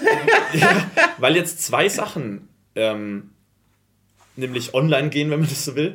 Nämlich einmal eben, das was ja auch die, die Dame, die Maike Stoverock bei Female Choice ja eigentlich auch insofern ganz richtig beschreibt, mhm. nämlich dass ähm, eben diese kulturellen, also diese kulturellen Normierungen äh, und Maßnahmen der, der, des Patriarchats äh, eben ergo der männlichen äh, Sexualstrategie in Anbetracht der weiblichen. Mhm. Das ist ja mhm. das, was Feminismus gerne überhaupt nicht sieht ja. und bestreitet oder eben als Hass abtut. Nämlich eben genau diese Mitverursachung, ne, das Männliche kann nicht ohne das Weibliche und andersrum äh, existieren an Tendenzen. Und, äh, oder, oder es tut es auf jeden Fall nicht. Ähm, Also, dass einmal diese Filter der, des Patriarchats, das Top-Down-Ding des Patriarchats weggeht Mhm. und gleichzeitig dann von unten nach oben, kann man sagen, bottom-up, das so stark mit Globalisierung und äh, Digitalisierung Mhm. äh, vor allem eben in den Frame der Frau reinspielt, also in, das, in die Strategien der Frau reinspielt. Ja. Und deswegen, plus gleichzeitig eben jetzt ja auch immer mehr Menschen natürlich schon aussehen, aha, man kann sich auch ein bisschen ausleben erstmal. Ne? Nicht so, äh, so Jugendliebe, so, ja, Leute haben mit 15 was angefangen, ja, ihr müsst, so, ihr müsst jetzt heiraten, es tut mir leid. Ne? Diese ganzen, es sind ja noch mehr, es ist ja nicht nur Patriarchat per se, sondern generell eben religiöse, kulturelle Phänomene, die da ein bisschen abgebaut werden oder die sich halt eben verändert haben und Normierung äh, wegfiel und so weiter und so fort. Und diese ganzen Sachen, die legen ja diese, die, die, die haben es ja richtig aufs Auge gedrückt quasi, diese, diese biologischen Mechanismen. Ja. Die sind ja jetzt quasi offengelegt. Die liegen wie ein Skelett vor einem. Ja. Das muss man bloß aufpicken. Deswegen sind ja jetzt immer mehr Leute, die da sagen, also Männer, vor allem natürlich jetzt allen voran, die sagen, ach, das sind, das sind Dinge. Mhm. Ja, das sind Phänomene und die, und die scheinen signifikant zu sein. Deswegen sind sie Phänomene. Ja. Deswegen sehen wir die auch jetzt so krass und deswegen kann man das jetzt wunderschön analysieren. Vorher war das natürlich alles viel flacher, weil das so, nennen wir es von mir aus verzerrt, war eben von Kulturpraktiken, von Patriarchat, von Nicht-Digitalisierung, von, Unsichtbarkeit. von Lokalbezogenheit und so weiter. Ja. Ja. Und das, äh, weil du es gerade sagst, habe ich gerade nochmal kurz diese Meme hier schnell zubereitet, weil das ist ja auch so geil, ne? das habe ich letztens gesehen. Dieser Doppelstandard in dieser Norm, weil da habe ich mir überlegt, ja, okay, nice, äh, wird mal wieder Zeit, eine neue Hose, aber dann habe ich mich doch umentschieden. Ähm, hier, als ich da geschaut habe, das zu sehen, ja, täglich neue Styles. Was sehen wir hier? Einen richtigen, ja, wie soll man sagen, stärkeren Korpus einer Frau. Und diese, ja, wie soll man sagen, Damen, die dann etwas äh, mehr Kilo auf die Waage bringen, werden dann hier dargestellt, weil Sporty Positivity. Und er ist immer nur der coole, er- lässige Skaterboy. Er immer noch ja, ja. der über 1,80 Ja, dünne, genau, schlanke. Typ. Ja, ja. Hm. Und das ist ja nicht das Einzige, sondern auch bei Gillette habe ich das letztens gesehen, ja, dass dann da auch der Typ krasseste Symmetrie im Gesicht, attraktives Aussehen und das Body Positivity gibt es halt nur in eine Richtung, weißt Ja, du? ja. Und das ist ja auch wieder auch die weibliche Sexualstrategie verbessert. Ah, die Dicken, die sollen auch mal einen weiter oben abkriegen, aber die Männer, Ja, also Female, Female Choice weiter pushen, also Ja. weiter vergrößern, Reichweite vergrößern. ja, Äh, aber also- die Male Choice, die wird untergraben das ist ja, Ja, das. Spannende, das wird ja gesellschaftlich auch stark anerkannt. Richtig. Ja, ich hatte ja letztens, das habe ich glaube ich im letzten Video schon erwähnt, auch mal so ein Gespräch mit Mädels äh, und ähm, da ging es auch in so die Richtung, wo wo es darum ging, wo sind denn eigentlich bitte die Unterschiede zwischen, ne, also irgendwie zehn Mädels in a row, na, das hatte ich glaube ich in diesem White Night Video erwähnt oder was auch immer, äh, anquatschen in real. Na, das finden sie, das wird ja aus verschiedensten äh, Mechanismen abgelehnt natürlich von der Frau. Und auf der anderen Seite hat man aber Tinder, wo man ja in der Minute 500 durchklickt, so nach dem Motto Ja. und durchschreibt vielleicht von mir aus auch noch und sonst was. Und da haben sie dann korrekterweise ja auch, äh, einge äh, ein, so eingeworfen, ja, Moment, aber der einzige, also der, der Unterschied zwischen diesem Tinder und diesem Real-Life-Dating-Game ist, dass bei Tinder die Frau das Ja gibt. Vorher. Genau. Bevor sie angesprochen wird. Genau. Er darf mich jetzt ansprechen. Ja. Das ist, deswegen ist es ja auch eine Rape-Culture, wenn ich quasi in den Supermarkt gehe und eine, hey, hey wie schaut's denn aus und so mit Handynummer. Klar. Ähm, Deswegen weil- wird ja auch Pickup attackiert und Ja, genau. von den Unis verboten, weil sie ja merken, okay, verdammt, der möchte den hypergamen Zweifel untergraben ja, genau, durch genau. Fake it until you make it Ja. äh, Strategien und Ja, so weiter. hast du gerade was gegen die weibliche Neurose gemacht? ja, genau. Also, das, dass mir die, dass mir die Trigger. Ja, Jetzt, äh, alles, ja. verlasse diesen Ort. Ja, genau. Und das ist, äh, das ist eben interessant. Also, das haben sie eben auch gesagt, weil sie da eben ja das Ja gibt, weil es volle Tröte Female Choice ist. Und dann ist mir aber auch in dem ganzen Talk wieder aufgefallen, das war auch so von der Mimik und Gestik her so gesagt, der Form, ja, das gehört ja auch so. ja, klar. Ja, also es, es muss, also quasi da dagegen was zu sagen, ist halt sofort asozial. Ja, genau, aber das ist ja auch die Maximierung der weiblichen Sexualstrategie. Mhm. Das siehst du ja daran, wenn du die Augen offen hast. Ja. Aber schauen wir mal, was er noch sagt, unabhängig von. Ja, genau, wir hatten jetzt von- wieder Exkurs, aber es hängt ja alles zusammen. ne? Ja, ja, schon. Es greift ja immer ineinander rein. Das ist ja das Spannende an dieser ganzen Geschichte. Und zwar sagt er, okay, Frau will ihren Topmann und nimmt lieber die Katzen, bevor sie einen Beta nimmt, der ihr nicht passt. Auf alle Fälle, aber es wird ja auch krass aufgeblasen. Die Inflation ist ja mächtig, wegen diesen Aspekten gerade genannt. Versorgeraspekte sind abgedeckt und der einzige faktische Hebel. Das stimmt, ja, aber du hast ja auch emotionale Versorgeraspekte Und wenn hier zumindest mehr Rückzug kommt und vor allem mehr Männer fragen, okay, mhm.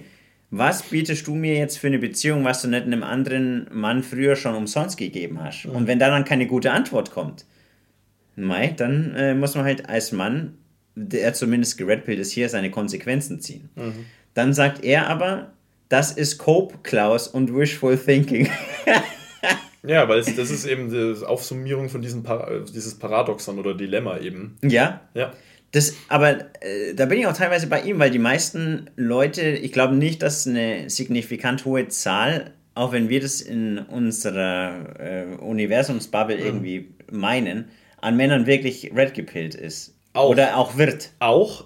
Aber meine Frage geht ja weiter darüber. Das, das, das, zieht, das bezieht es ja mit ein, was du gerade gesagt hast. Mhm. Nämlich meine Frage ist ja, die, die kann ja sogar so weit gehen im, im Hintergrund äh, von dieser Frage, dass man sagt, das ganze, also die ganze Welt, äh, wirklich alle Männer auf dieser Erde sind geredpillt und die Frauen, diese, die das äh, äh, von mir aus auch noch äh, so sehen mögen, ja, das hilft aber immer noch nichts für die Mädels, die sich so verhalten, wie es die Red Pill beschreibt. Mhm. Habe ich die immer noch nicht verantwortlich, verhalten, äh, verantwortlich halten können. Ja. Ähm, und jetzt kommt gleich weil, der entscheidende weil dieses Punkt. Programm läuft, ja genau. Jetzt das kommt, jetzt kommt genau. ein entscheidender Punkt. Genau wegen diesem Punkt, ja. Dazu wird immer die evolutionäre Neurologie der Frau nicht betrachtet. Sie macht sich die Welt, wie sie ihr gefällt. Verdrängung. In diesem Dating-Game halt. Richtig, ja, ja. Verdrängung ist über dissoziative Kompartmentalisation eingebaut es ist ein Feature und kein Bug. Und da muss man nur dazu erwähnen, jetzt wird wieder gesagt, ja, beim Flirt in der Disco oder so, da mag das ja so sein, dieses Game. Mhm. Na, das mag jetzt eine Feministin jetzt zugeben. Ja. Aber dann wird ja wieder darauf hingewiesen, aber im Alltag, na, bei, im Arbeitsplatz oder generell im, im weiteren, was auch immer dieser andere eine Alltag da sein soll. Und darauf soll, will ich jetzt eben raus. Ja. Das ist das, was ich schon immer, immer wieder sagen muss auch in Videos. Das Bett hört ja gerade für die Frau nicht an der Bettkante auf, mhm. sondern die Selektion der Frau ist am Arbeitsplatz, sie ist dort, hier, überall, mhm. im ganzen Alltag, da wo Frauen eben gleichberechtigt behandelt werden wollen, außer vielleicht im Bett von mir aus. Ne? Das wird auch manchmal eingeworfen, so da, darf, da soll der Kerl schon gerne animalisch und so sein und Überstellung ja. und dies und jenes ja. und alles Mögliche. Ja. Das Problem ist nur, was dabei eben nicht verstanden wird, ist, wenn die Frau vor allem Verhalten, also auch Aussehen, aber auch dann weiterführend vor allem Verhalten und Status selektiert und mhm. das abprüft. Mhm. Ja, dann ist es so, dann bin ich eben Manager von der Firma und die Frauen, die da drunter arbeiten und so weiter und so fort, die schauen sich das an, was ich mache und wie ich es mache und so weiter und so weiter. Und dementsprechend ist, sind da diese ganzen Gaming-Mechanismen aktiv und mhm. dementsprechend ist auch auf Seiten der Frau na, der Mann ist halt dann genau, also wenn, das, wenn er denn die Attraktion haben will, der Frau, dann ist er der toxische Patriarch. Plus, minus. Na, das kann so subtil und nischenspezifisch sein, wie es will. Mhm. Aber die Strukturen sind ähnlich. Und auf der anderen Seite habe ich dann die Frauen, die eben genau diese ganzen Gaming-Mechanismen machen, wie wir es ja hier jetzt in dieser Problematik, die wir heute ansprechen im Video, eben sagen. Ja. Und, äh, und, und die Unterverantwortlichkeit ist mal wieder nicht einholbar. Mhm. Man kann es ihr wieder nicht zeigen, dass hier Unterverantwortlichkeit ist oder äh, beziehungsweise man kann ja ihre Verantwortlichkeit nicht mehr produzieren. Ja. Rational. Und das, das kann nur rational. Das ist ja auch mein, mein Problem damit.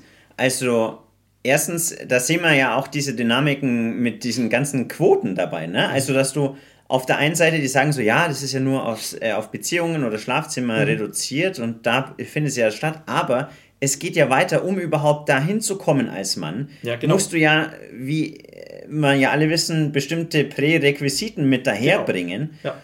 Und wenn die nicht erfüllt werden, dann kommst du ja gar nicht erst in den Selektionsrahmen der Frau und bist nur so ein Neutrum, was durch die Welt ja. ähm, irgendwo schwirrt. Genau. Und das fordert ja wieder Männer, mehr zu leisten, höhere Performer zu sein, im Durchschnitt auf alle Fälle. Und so weiter, ja. Und was versuchen sie dann? Dann kommen sie auch wieder mit einem großen Aspekt der weiblichen Unterverantwortlichkeit daher, nämlich mit der positiven Diskriminierung gegen Männer. Mhm. Dass man dann eben sagt, okay, wir haben jetzt hier eine Quote, ähm, idealerweise 50-50, weil überall, wo eine 50-50 rauskommt, war natürlich das Diskriminierung, Diskriminierung, ja. das Patriarchat, äh, obwohl ja da hier gar nicht unterschiedliche Geschlechtsinteressen, die teilweise auch von der Geburt an vorprogrammiert sind, das betrachten sie ja gar nicht, dieses komplexere Bild, mhm. ja. Das lassen sie außen vor, sondern sie sagen so, na, na, das war irgendwie, am Ende war es immer die Kultur, die, wie vorhin gesagt, durch den Neurokreationismus die Geschlechter unterschiedlich beschrieben hat und die sind jetzt dann so. Aber jetzt kommt der Clou. Wenn du dann am Ende wirklich den Traum in Anführungszeichen von Geschlechtskommunismus hast, dann ist es ja so, dass die Frauen noch mehr Probleme haben, weil man sieht ja, okay, wenn der Mann weniger verdient als sie selber, sind sie unzufriedener, dann gibt es weniger Bunga Bunga, dann kommt häufiger die Scheidung. Dann sind sie einsam, weil Männer so oberflächlich sind. Genau, dann sind sie, und vor allem, dann sagen sie, ja, äh, na, das liegt nicht an uns, das liegt daran, dass die Männer einfach nicht hoch genug performen, weißt du, ich meine. Ja, das sagen sie ja sogar in dem Moment. Ja, dann sagen sie, ja. Da ist ja nur Krusch draußen. Ja, ja, genau, die Männer, die leisten ja nichts ja. mehr, obwohl sie schon die heftigsten ja. Performer sind. Da sage ich, du, dann geh doch raus und nimm den Hans, der dir die Rosen vor Tür gelegt hat. Nimm ja, den halt. Oder den Kanalarbeiter. Ja. Passiert Na, ja nicht. Das ist irgendwie, nee, das ist ja, das ist ja, nee, das ist ja Untermensch quasi. ja, beziehungsweise so, so bösartig ist es ja dann nicht, weil sie ja einfach dann, die, sie empfinden halt einfach keine Anziehung dazu, ja. Ja, das meine ich ja, aber, das, aber das, deswegen habe ich das jetzt gerade so hart formuliert, weil das wird ja tatsächlich dann auch so produziert teilweise, ne, auf, auf, von Seiten der Frau. Ja, im Endeffekt. Das, ja, das ist ja, das meint ja auch dieser Creep-Begriff und so weiter und so fort. Ja. Äh, ich habe das auch früher in meiner, in meiner heftigen Blue Pill-Phase, da habe ich das auch, da habe ich auch sowas mal gemacht, äh, mit einem Mädel ein paar Mal getroffen und dann habe ich, da hat sie Geburtstag gehabt. Mhm. Und ich habe schon die ganze Zeit gemerkt, da wird schon was gehen. Aber ich war halt so und ihr habt da gar nichts gemacht. Und dann hat sie Geburtstag gehabt. Und dann haben wir gedacht, so, jetzt haben wir was ganz Raffiniertes ausgedacht. Dann haben wir gedacht, ne, das kennen vielleicht auch so manche andere. Ihr, macht, ihr schreibt jetzt einen Zettel als so ein kleiner putziger Gutschein, äh, gut, einmal Gutschein fürs Kuscheln, mhm. um quasi den Bunga ganz süß und freundlich zu initiieren. Mhm. So wie es, wie sie es ja angeblich gerne hätten. Ja. ich habe dieser Frau diesen Brief in die Hand gedrückt oder dieses Zettel in die Hand gedrückt. Die hat das aufgefaltet, das Ding hat das gelesen wenn sie, wenn sie jetzt nebenbei nur Mann gewesen wäre, dann hätte die mir die Fresse poliert. so ein Gesicht hat die dann aufgehabt. Natürlich ist das nie passiert. Ja. Das, das, wer hat dich Jetzt wissen wir, wer dich verletzt jetzt, hat. Ah, hu, ja, deswegen redet der so Zeug. Deswegen stellt der Frauen so schlecht dar. Ja, wegen diesem Moment, das war traumatisierend. Genau. Ja. Richtig. Aber das ist so Kann geil. ich noch tausende erzählen, aber ist ja egal. Aber genau, na, das hat mir auch schon öfter mit diesem Hört you, das wäre jetzt Trivialeinwurf, da braucht man gar nicht genau. eingehen. Ja. Aber genau, das sind eben so Sachen und deswegen sage ich ja auch immer gerne, vergleiche das, wenn man das jetzt wieder umdreht, dieses, na, dass die Frau überall ja ihre Suche online hat im Alltag, mhm. dass das Bett nicht an der Bettkante aufhört, sondern überall steht, so nach dem ja. Motto. Ähm, das ist genauso, wie wenn, eine, wie wenn alle Frauen sehr korpulent wären oder wie auch immer geartet nicht dem Aussehensselektionsding des Mannes entsprechen würden. Mhm. Und ab der Bettkante werden sie plötzlich heftige Porno-Queens. Ja. Plötzlich, die berührt das Bett und plötzlich ist sie im, im Auge des Mannes bombenheiß. Mhm. Die kommt aber da nie hin. Ja. Also zumindest nicht bei den Männern, die sie dann die, letztendlich haben. Die die Wahl hätte. Weil Männer sind da ja sehr flexibel. flexibler im Vergleich zu Frauen. Also wenn du es ja. mal anschaust, der Selektionsarchetyp von Frauen ist ja immer ja. gleich. Der darf ja nicht, mhm. da ist es ja wirklich Body Negativity, der darf ja nicht kleiner als sich selber sein, Gott ja. bewahre. Haben sie auch mal bei Tinder rausgefunden, die Nummer 1 Tinder-Beschreibung, die du reinschreiben kannst, ist über 1,80. Das ist das, was am krassesten geht. Mhm. Alles andere, scheißegal. Hauptsache dieser Punkt. Und dann halt diese ganzen Muskeln, Gesichtssymmetrie und dann halt natürlich noch alles, was wir aus der Verführung wissen, also das und so weiter. Naja. Und das wird ja nicht großartig versucht äh, umzuarbeiten. Ja. Nur halt beim Mann, die sollen jetzt auch die Fetten nehmen, vor allem ja, die genau. attraktiven Männer dann. Ja. ja. Ähm, nur ganz kurz, eben um auf dieses Hauptthema jetzt nochmal zurückzukommen.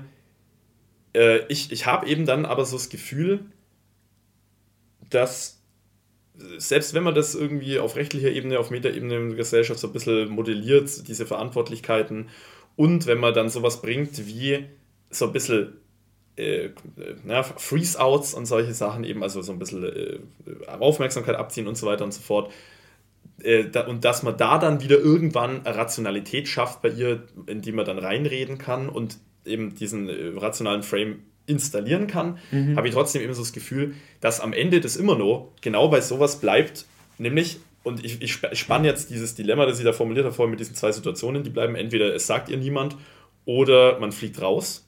Ja, aber der dritte aus Punkt. Aus dem sozial, wenn es auch nur ein soziales Game dann ist oder moralisch mhm. rationales Game ist bei ja. ihr.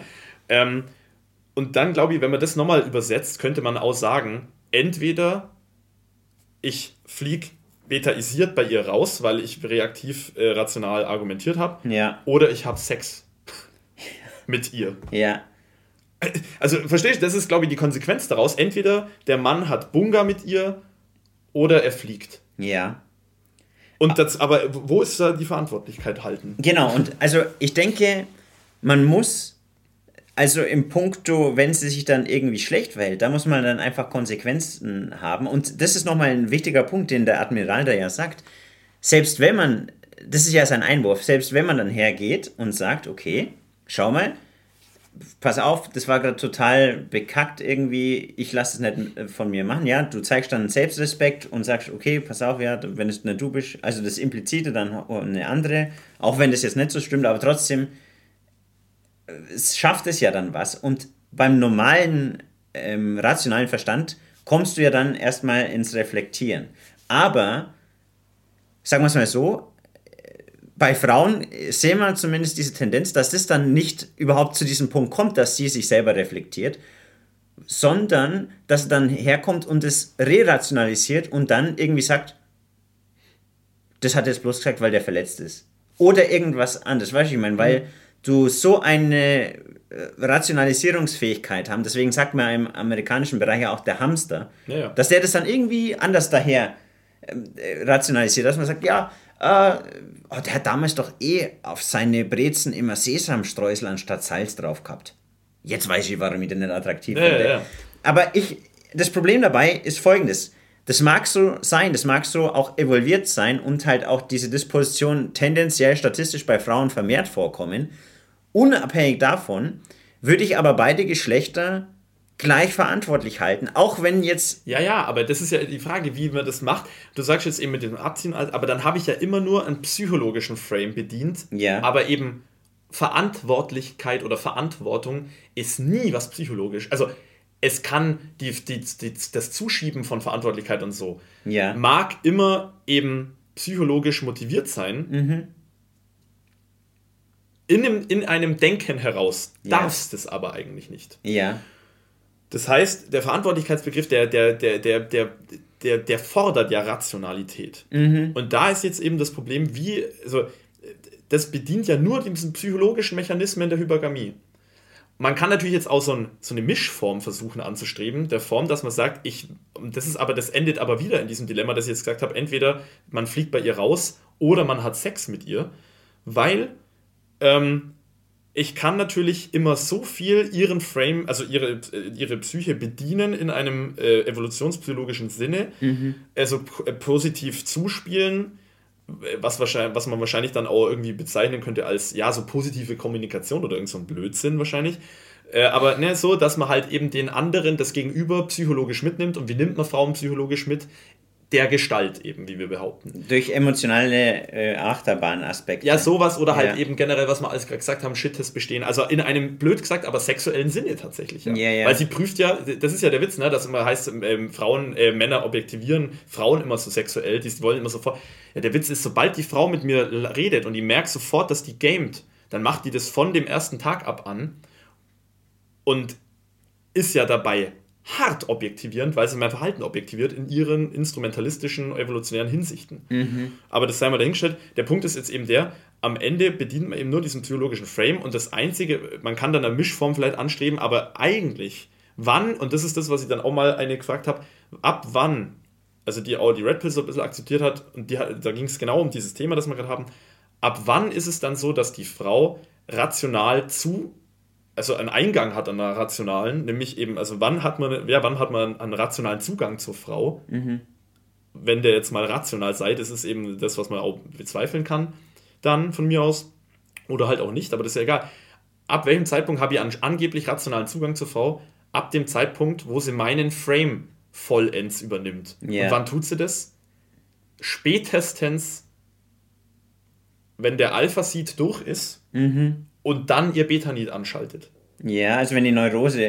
ja, ich muss, jetzt, ich muss jetzt seinen Frame akzeptieren, ja, weil ich bin ja halt jetzt so aus Versehen schwanger von ihm. Das siehst du halt auch so oft. Aber ich denke mir, ein Aspekt dabei könnte halt auch sein, wie diese, wie soll man sagen, diese subtilen Überframes von Männern. Die gibt es ja auch, weißt Frauen wissen ja intuitiv irgendwo ganz genau, wenn der Typ jetzt weiß, dass ich ein leichtes Mädchen bin, leicht zu haben, dann neigt der ja viel seltener dazu, mit mir was anzufangen. Das ist ja das Spannende dabei.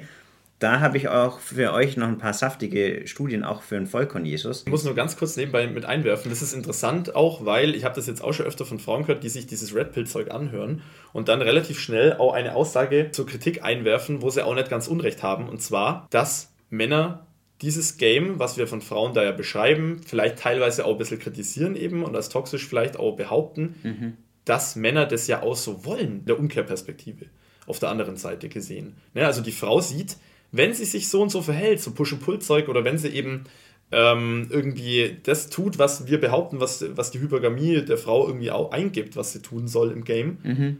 dass wenn sie es nicht so tut, dass das den Typen dann wegschießt. Weil der dann, also dass das halt eben auf Deutsch gesagt das Interesse beim Kerl erniedrigt. Genau, aber da müssen wir auch wieder äh, schauen, wie es eine Disbalance in der Verantwortlichkeit gibt. Weil hier sehen wir auch sehr oft, dass sie dann sagen, ja, ich verhalte mich bloß so, weil das die Männer zu 100% äh, fördern. An, an, anzieht, ja, die bedingen sich, die Geschlechter bedingen sich ja zeitgleich. Also das ist ja auch das Ding. Man darf niemals sagen, okay, Männer sind jetzt dann gar nicht mehr verantwortlich. Ja, ja, Oder dass Männer jetzt, weißt du, wie man, dass sich das Blatt plötzlich dreht. Haben wir auch schon öfter gesagt, orkisches Verhalten und so weiter, ja, ja. Genau, aber das ist ja auch so ein Ding, was ich mir dann immer denke, wenn ich solche Ergebnisse sehe.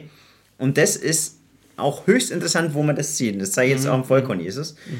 Denn da sehen wir das ja. Wettbewerbsmanipulation. Frauen übermitteln strategisch soziale Informationen über romantische Rivalen. Ja, ja. Mhm. Und das sind dann eben die Highlights der Erkenntnisse. Achtung, die hat Fei äh, Uh, da, die hat einen richtigen, die, das ist eine Borderlinerin. Oder, ja, ja. oder die, oh, die hat schon mindestens das ganze Dorf gehabt. Ja, das, das sowieso, ja. Und das ist ja genau das. Man hat hier zwei Dynamiken, die intrasexuellen Wettbewerb und den intersexuellen, also den geschlechtsübergreifenden mhm. Wettbewerb. Aber das siehst du ja, Frauen sind ja auch untereinander sehr konfliktreich oftmals, auch wenn man sagt, ja, ja, bei den Männern, die, bei denen gibt es die Kriege. Stimmt ja gar nicht, weil hier sieht man, ja, Frauen schaden dem Ruf attraktiver, koketter und provokant gekleideter Frauen. Wettbewerbsfähige Frauen übermitteln mehr rufschädigende Informationen über andere Frauen und Frauen schädigen den Ruf ihrer Rivalen, geben jedoch nicht an, dass sie ausdrücklich diese nicht mögen. Also auch hier sehen wir mafiöse Arten, ja. Ah, Chantal, du weißt, es geht nur ums Geschäft. Ich möchte den Mann halt haben, deswegen wird halt dann hier gesagt, du, oh, weißt du, und so weiter. Mhm. Und jetzt kommt ein sehr lustiger Move diesbezüglich, denn hier auch ein kleines Zitat von den Fanatikern des Regenbogens, das ist auch so ein Magazin.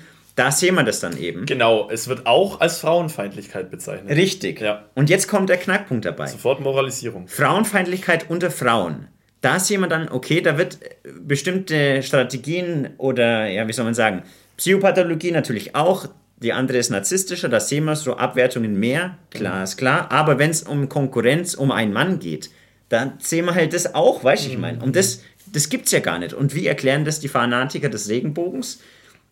Frauen sind mir viel zu anstrengend, zickig, ich verstehe mich viel besser mit Männern. Was, was, was hat das mit Hass zu tun? Das ist auch, das hat einer auch mal so drunter geschrieben, sowas wird äh, mittlerweile eben sofort als Hass betitelt. Mhm das, das verklärt ja völlig den Begriff des Hasses. Ja. Das ist ja quasi, das ist ja eine, ja, das ist eine Kritik an Verhaltenstendenzen, die da halt behauptet werden. Ja.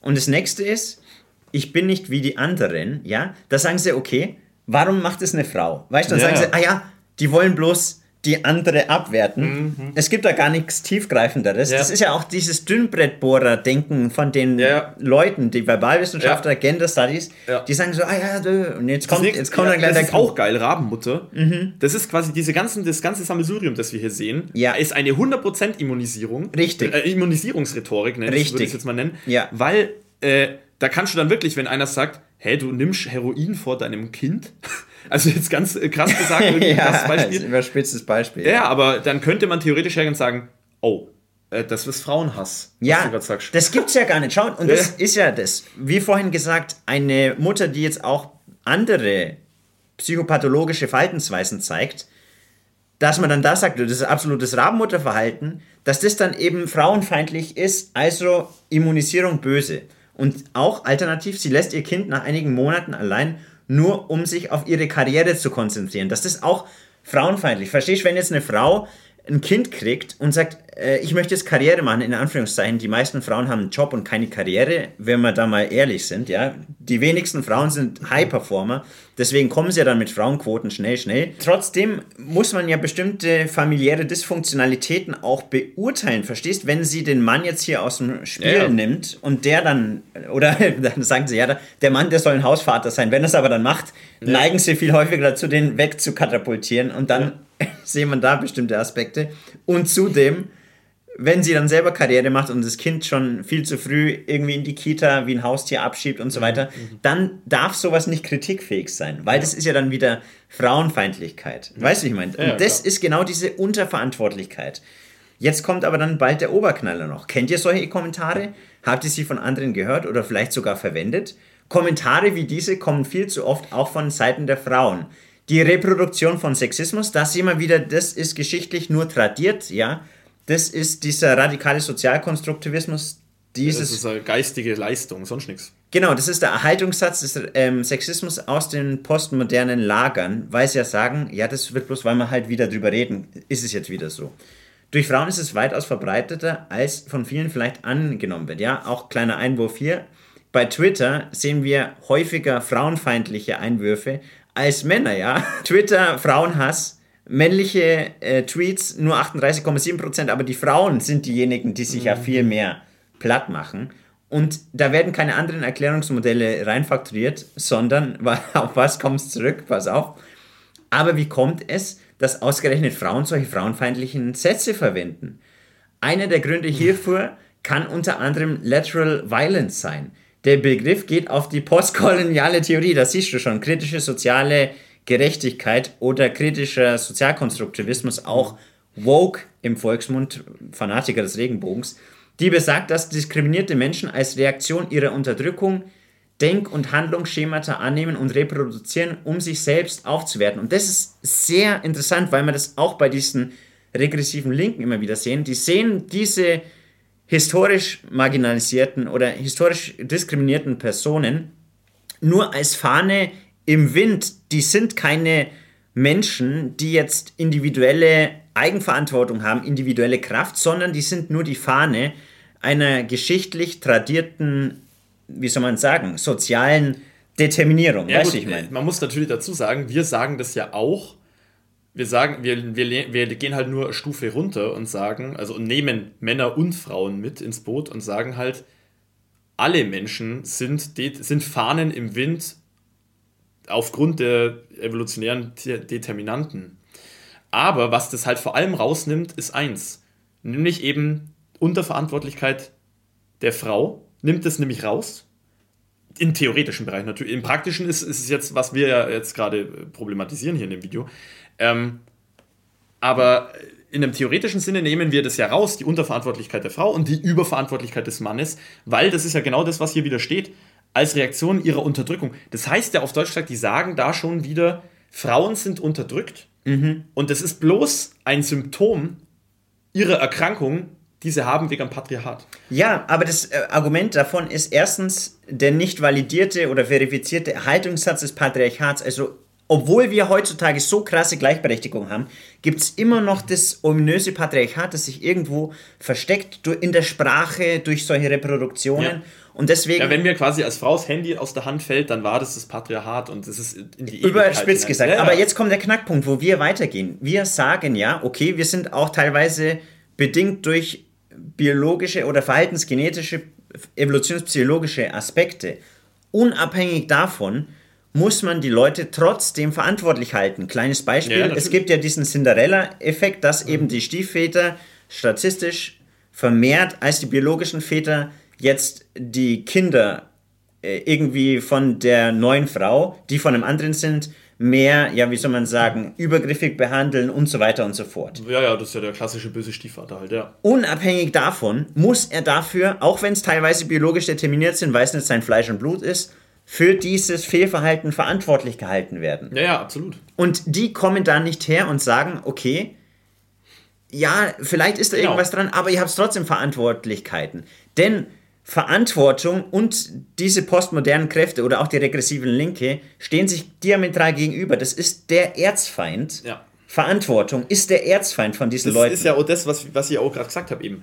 Sobald ich nicht auf bestimmte Menschengruppen zeige, so Mhm. wie es jetzt hier im Feminismus passiert, sondern sobald ich verstehe, dass alle Menschen determiniert sind durch eine Drittebene, nämlich durch die Biologie, ja.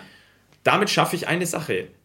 Und da, das heißt ja nicht, dass ich dann die Leute allen der Verantwortung enthebe. Nee, gerade im Gegenteil, sondern ich kann sagen, erstens, ich schieb's nicht auf eine bestimmte Person und gebe nur der die Verantwortung oder Ja. bestimmte Personengruppen, wie zum Beispiel Männer von mir aus, Ja. sondern ich nehme, ich muss alle in die Verantwortung nehmen, ihre Determinanten zu kennen, zu reflektieren und die gegebenenfalls muss man natürlich nicht dauernd und immer und jede Sekunde, aber gegebenenfalls auch mal vielleicht zu übersteigen und es nicht zu tun. Also eben zum Beispiel, dass sie einfach Triebreflexion betreiben, einfach sagen, Ja, okay, ich gehe jetzt meinem Tra Trieb, meiner, meiner, meinem Triebverhalten halt mal nicht nach. Ich verbrenne diesen Typen jetzt nicht. Aber du hast es noch nicht ganz verstanden, weil die einzigen, die wirklich Privilegien haben und die es reflektieren müssen, sind wir weißen Cis-Männer. Also du, das ist, noch nicht ganz angekommen. Aber das ist ja. genau das, was ich dabei meine. Es wird nicht mehr individuell differenziert, dass sie eben sagen, ja, Moment mal, Frauen, die jetzt nicht irgendwie diskriminiert sind, wie jetzt zum Beispiel Frauen, die Arsch wie Kohle haben, wie die Oprah Winfrey, ja, oder irgendwelche anderen, die werden dann, wenn die dann Frauen abwertend sind, dann ist es immer noch irgendeine historische Diskriminierung. Verstehst du? Du kommst da niemals raus. Das ist Ja, ja, ja. auch das Erbsündenargument, Ja. was du dann auf die anderen rüberschicken kannst. Genau. Und jetzt kommt dann nämlich der nächste Part. Body-Shaming, Slut-Shaming, das Abwerten von Kolleginnen in einer männlich dominierten Domäne. Mhm. Da sehen wir schon wieder Sündenbock. Ja, wir wissen es, die Männer, natürlich die weißen Cis-Männer und all diese dysfunktionalen oder wie soll man sagen, weil man muss ja auch bei den Postmodernisten immer fragen, ja, was ist ein Body-Shaming, was ist ein Slut-Shaming und warum betrifft denn das nur immer die Männer, wenn man dann das Verhalten eigentlich anschaut.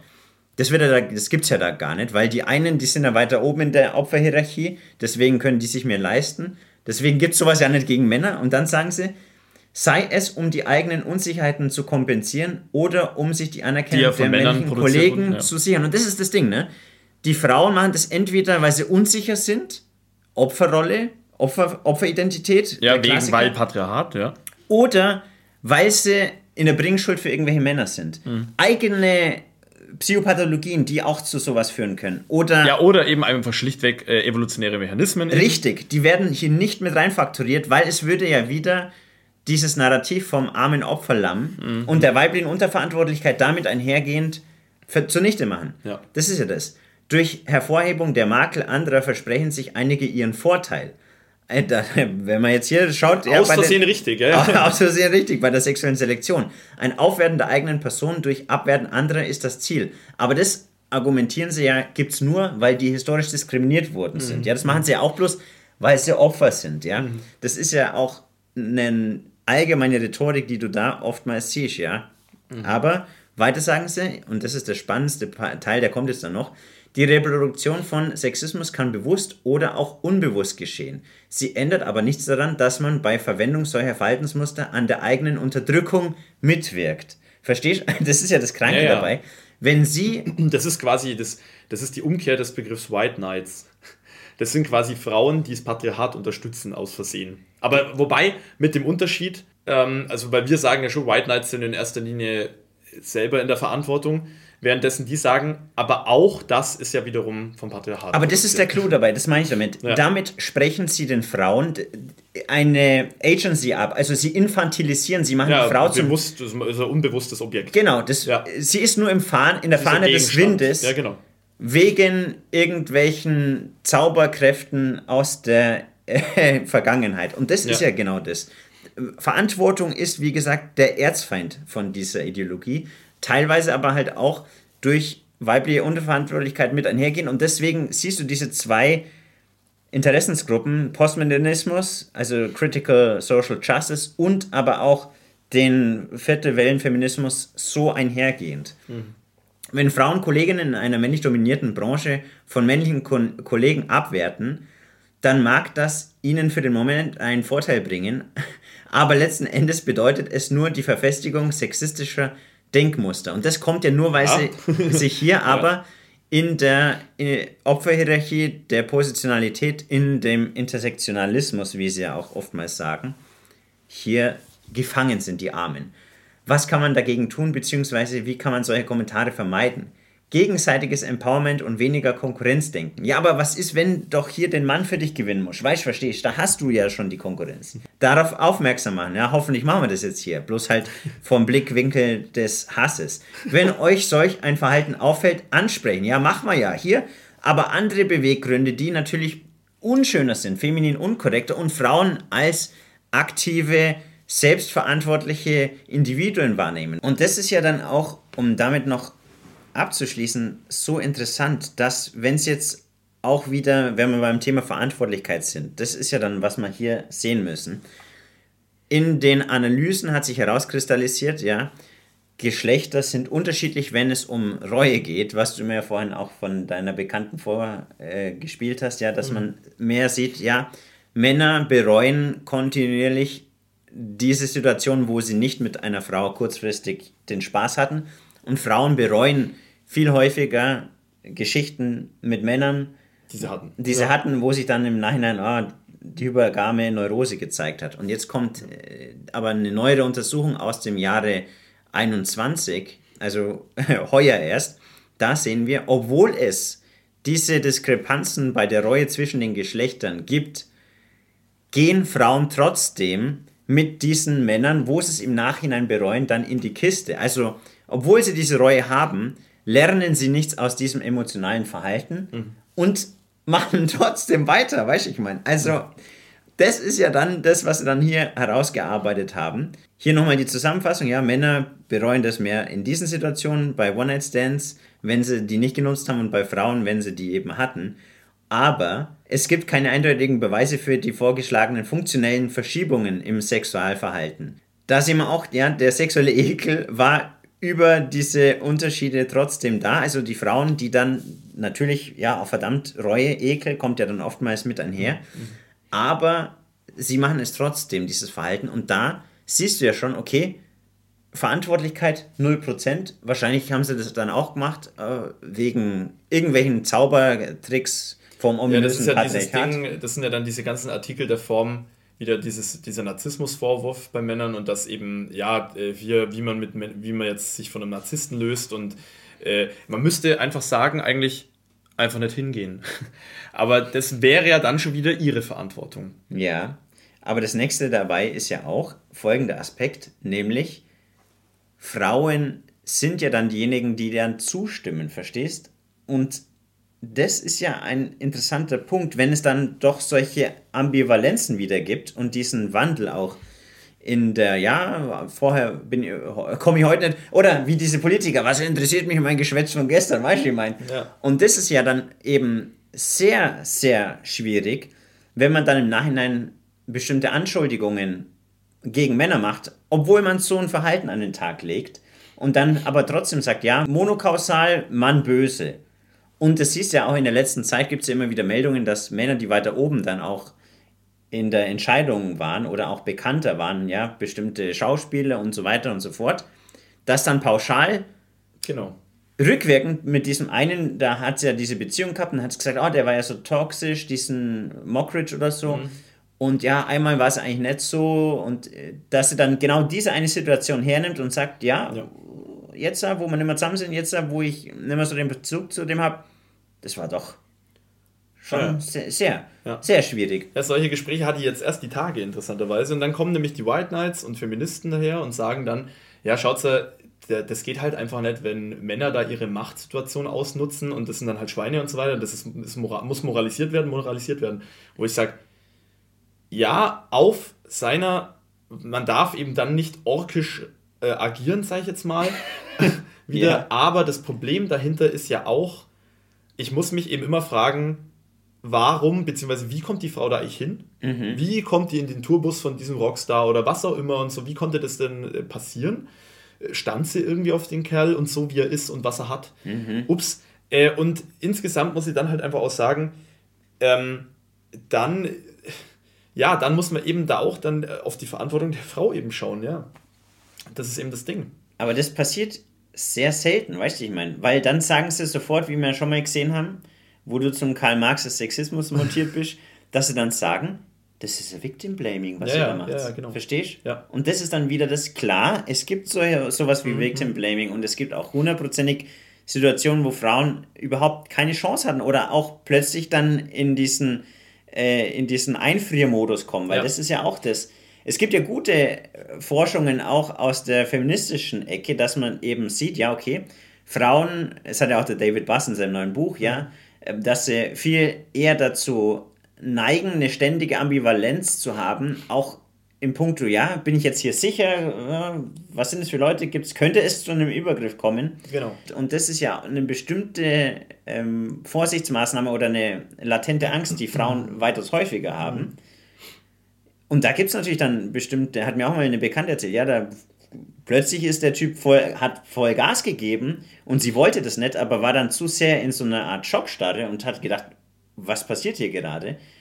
Und da, ja, da ist es schon sehr schwierig, wenn man dann sagt, ja, hätte ich bloß gehen müssen. So einfach ist ja, es ja nicht. Ja, ja, absolut. Ja. So einfach ist es ja nicht immer. Aber trotzdem, sagen wir es mal so, in der Tendenz siehst du viel, viel häufiger, dass dann gesagt wird, okay, das war irgend so ein Machtschweinmann. Ja, aber warum bist du dann überhaupt da und wählst dann da und diesen Machtschweinmann aus, bitte? Genau, man muss eben, man muss die, das meine ich eben, man muss den Trieb, den eigenen Trieb eben reflektieren. Mhm. Und das kann ich aber nur machen, indem ich die Red Pill, indem ich der Red Pill zuhöre. in, einem, in einem positiv bejahenden Sinne.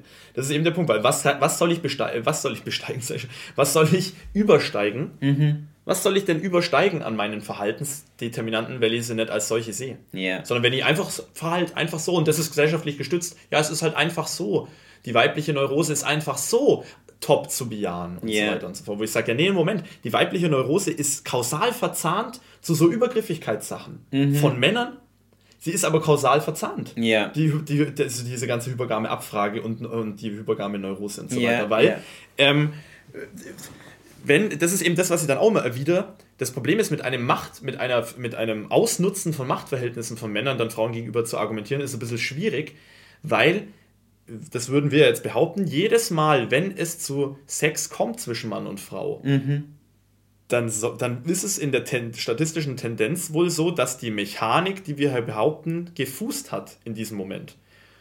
Dass die da greift in dem Moment. Es das ist, heißt, ja. es, war, es ist immer, äh, man kann jetzt ganz verallgemeinert behaupten von mir und reduziert behaupten, dass jedes Mal, wenn Mann und Frau Sex miteinander haben, dass dann ein Machtverhältnis herrscht, das ungleich ist, mhm. weil ansonsten hätte die Frau den Typen nicht genommen.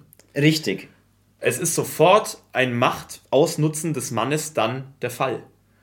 Äh, es kommt halt immer darauf an, wie man das definiert. Da muss man ja, ja auch vorsichtig das sein. Ist ja, ne? das ja Manipulation oder, oder Ausnutzen oder so. Ja. Ist ja eine Meda Seite der begrifflichen Medaille und die andere Seite ist eben ein von eben so, ich kann zu ihm aufschauen, äh, das, ist, das macht mir Sicherheit, Geborgenheit, ich finde es heiß. Ist ja wurscht, wie man das nennen mag. Mhm. Da kann man jetzt noch, das kann man nur weiter aufdröseln. Aber das ist eben, na, da, da kann man auch wieder Lil Peep äh, von ihm Track zitieren, wo er eben sagt, she don't love me, she just love how I feel.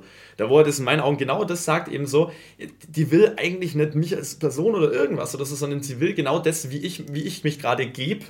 Dass sie sich dann auch fühlt, ne? Das ja, genau. ist ja auch immer so wichtig. Genau. Aber das ist ja auch so wichtig, diese zwei Punkte hier, weil die Postmodernisten oder allgemein diese Woke-Feministen, die haben ja so einen, auch so einen krassen Machtfetisch. Ja, die sagen so, ja, ach, äh, das stimmt bloß, weil hier Machtdialoge äh, und die, wir sprechen gerade aus der Perspektive vom weißen Machtmann und was ich mhm. alles. Aber es ist ja nicht so einfach. Es ist ja auch, es gibt ja auch Kompetenzhierarchien und auch andere Gefälle, die nicht nur auf Macht zurückzuführen sind. Denn wenn der Mann auch attraktiver ist, wenn er größer ist. Dann ist es nicht einmal ein Machtverhältnis. Genau, aber es ist trotzdem ein, eine Disbalance, dass er in diesem Selektionsaspekt weiter oben positioniert ist als sie und sie das dann attraktiv findet. Und wir sagen ja dann eben genau das, nicht wie die Neurokreationisten, dass das teilweise eben evolutionär bedingt ist, dass die Frau immer oder sehr häufig zumindest in, je nachdem in welchem, in welcher Nische, in welchem Selektionsrahmen nach oben schaut mhm.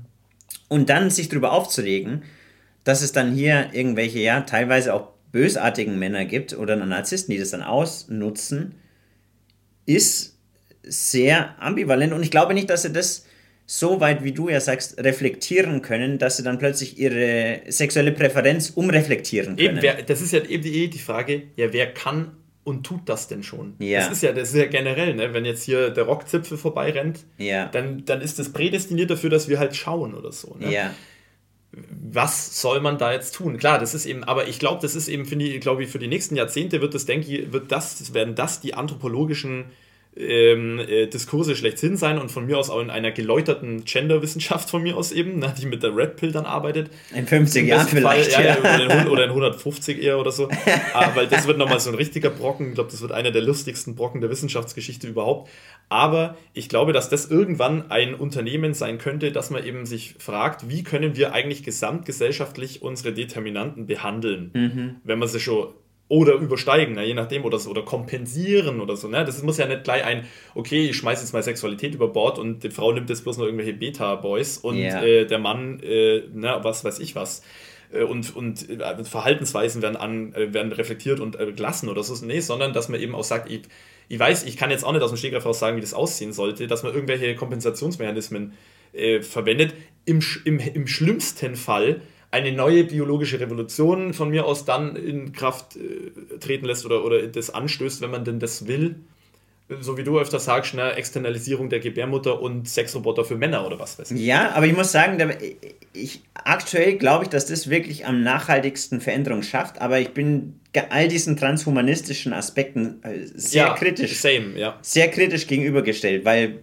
Die Natur funktioniert leider gut ja. Und wir haben es sehr oft in sehr vielen, na, deswegen gibt es ja diesen Renaturierungs-Vibe, äh, Vibe sei schon, äh, diesen, na, diese diese Richtung, die, diese Tendenz, die ja immer stärker wird, alles renaturieren versuchen. Ne? Na, das Flussbett hat man, geleitet, wie, äh, hat man geleitet ohne Ende mit Beton zubatscht und so. Ja, weil es halt einfach funktioniert, genau, Und jetzt, und jetzt kommen die Vollkorn-Jesus-Hipster und sagen ja. so, ey Leute, genau, ja, weil man eben gesehen hat, ups, der Mensch hat halt in Systeme eingriffen, die so hochkomplex sind mhm. und er hat es mit seiner, mit seiner zwangsläufig reduktiven Sicht in Theorien und so weiter und dann in der Anwendung er, er, ist, er ist einfach schlichtweg der Komplexität nicht Herr geworden, richtig? Und das geht voll nach hinten los. Yeah. Und das ist ja in so vielen Bereichen, in medizinischen Bereichen, in, äh, in na, Plastik und es ist egal, was es ist. In so vielen Bereichen hat man gesehen, okay, man, man sollte anscheinend wieder auf Renaturierung setzen. Und das ist natürlich auch eben genau so ein Punkt, wo ich auch sage, auch da wird es, wenn man die Gebärmutter externalisieren will oder, na, oder was es auch immer ist, vielleicht schafft es wieder nicht, diese Komplexität zu greifen und es geht wieder halt in allen Ecken und Enden nach hinten los. Ja, schon. Und das ist ja auch ein Ding dabei. Einwurf könnte jetzt sein, das ist ein naturalistischer Fehlschluss. Du magst sagen, Natur ist gut, aber das stimmt ja nicht. Du schaust hier aus der Pragmatik, was ist in der Natur funktionsfähig, sagen wir es ja. mal so, oder mehr funktionsfähig als das Aktuelle, was man macht. Und äh, guckst dann, okay, aus der reinen Pragmatik, macht man das jetzt ja, so. Eben, und das ist ja trotzdem vom Menschen dann bestimmt. Ja. Also es war ja trotzdem was Normatives mhm. auf Grundlage von der empirischen Theorie. Ja. Aber ich hab's, ich hab's ja, also da kann man sich ja auch wieder drüber streiten, dann so philosophisches Zeug, was, was dann, ab wann es dann überhaupt Natur war oder ist oder wann nicht mehr oder so, ne? Das ja, ist ja eh ja. das nächste. Ist jetzt das renaturierte Flussbett, ist das dann Natur? Ja, keine Ahnung. Es ist ja, dann könnte einer einwerfen, der ist ja trotzdem vom Menschen gemacht, ist ja trotzdem künstlich. Ja und nein, was das auch immer heißen soll. Mhm. Das ist ja der Punkt. Ja. Aber, Aber ich denke mir noch zum Schlusswort, ja.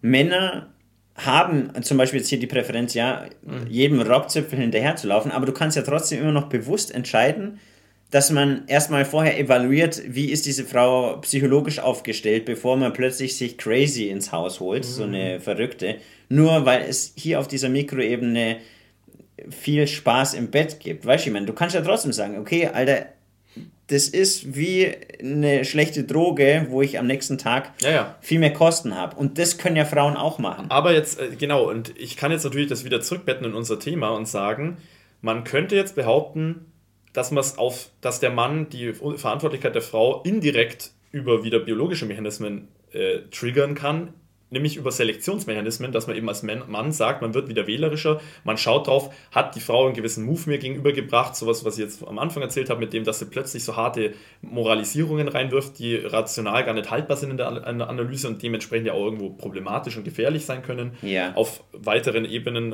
wenn das jetzt außerhalb von so einem kruden Handy-Dating-Game passiert oder so. Mhm und so weiter. Und dass man dann, dann diese Mädels eben nicht nimmt. Das ist, das ist auch oft dann schon, von Mädels wird dann sowas oft geraten, ne? so, so, ja, dann nimm halt solche nicht. Die Frage ist denn nur, ja, wen denn dann? Im Sinne von, dass man keine Möglichkeiten hat oder so. Ja. Das sei jetzt mal dahingestellt. Ich meine damit, wen denn dann im Sinne von, wenn wir eben behaupten, dass die Hypergamie bei der Frau, bei Frauen in der Tendenz greift, Mhm. und das ist ja auch das, was wir alle experiencen irgendwo als Männer, dann ich, ich werde höchstwahrscheinlich keine Frau finden, die nicht genau solche Moves an den Tag gelegt hat und haben und haben und das tun wird. Ja, aber es gibt schon noch Unter Unterscheidungen und Abweichungen. Und ich denke mir, das ist auch ein Ding, wo man auch wieder Männer überverantwortlich teilweise nimmt, dass man sagt, ähm, ja, du, du bist hundertprozentig dafür verantwortlich, dass das so eine Partner Frau ist. Ja, ja. Mhm. Und das ist auch immer schwierig. Auch wenn man das dann ähm, hier bei den Frauen auch nicht so sehen kann. Ne? Das Mhm. ist ja, was ich vorhin gesagt habe. Man weiß ja nie wirklich sofort von Anfang an, was es für eine ist. Man Ja, muss ja erstmal ja. Deswegen ja schon mal in dem Video erstmal, wenn man überhaupt jenseits des Wahns ist und heutzutage mit einer zusammenziehen will, erstmal 18 Monate diese Frau kennenlernen, schauen, ob es bestimmte Verhaltensauffälligkeiten in der langen Frist gibt und dann erst die Moves machen. Und dadurch sortest du ja automatisch ungutere Frauen aus, wenn es genug machen und vor allem auch diese Manipulationen, die ja dann oftmals in diesen Aspekten zu sehen sind, die muss man ja benennen, weil ab dem Moment, wo du eine Manipulation, Gaslighting und diese Opferrolle, die man ja dann oftmals hier sieht, oh ja, die Frauen, die können nichts dafür, das war immer irgendwo in der Vergangenheit das Patriarchat, muss man äh, den Schwachsinn benennen, weil dann hört der Zauber auf zu wirken. Ja, das auf gesellschaftlicher Diskursebene, sage ich eben, funktioniert das ja. Ich, es ist bloß halt im Alltag ein Problem und da fängt ja alles an. Ja. Ne, auf individueller Alltagsebene, Ja. wo eben sagt, eben wie mit diesem Eingangsbeispiel, was, was ist, was ist, was soll man da tun in diesem Moment? Du kannst, das ist eben, da kommt wieder dieser Fuß, dieses Dilemma oder Paradoxon, dass eben auf der einen Seite entweder man geht ihre psychologischen Frame ein und oder bedient den besser gesagt zumindest positiv, dass sie mitgeht. Ja. Aber dann hat man in dem Fall zwangsläufig keinen Inhalt gebracht und keine Debatte vom Zaun gerissen, die rational sei. Und auf der anderen Seite eben, ähm, ja, gut, dann hat man halt äh, nichts ausgesprochen an diesen rationalen Ja. Argumenten. Also, ja, also das, das finde ich weit, glaub, glaub, bleibt weiterhin schwierig, wie wir das handhaben, also was man da tun könnte im, im Alltag, einfach auf individueller Ebene. Ja, ich denke mir aber trotzdem immer noch, wenn zumindest äh, die 3,5% der Männer, wenn man die so weit haben, dass sie diese Infos haben und das wissen und agieren dementsprechend, dass das schon mal ja, einen leichten Gegenmove bringt.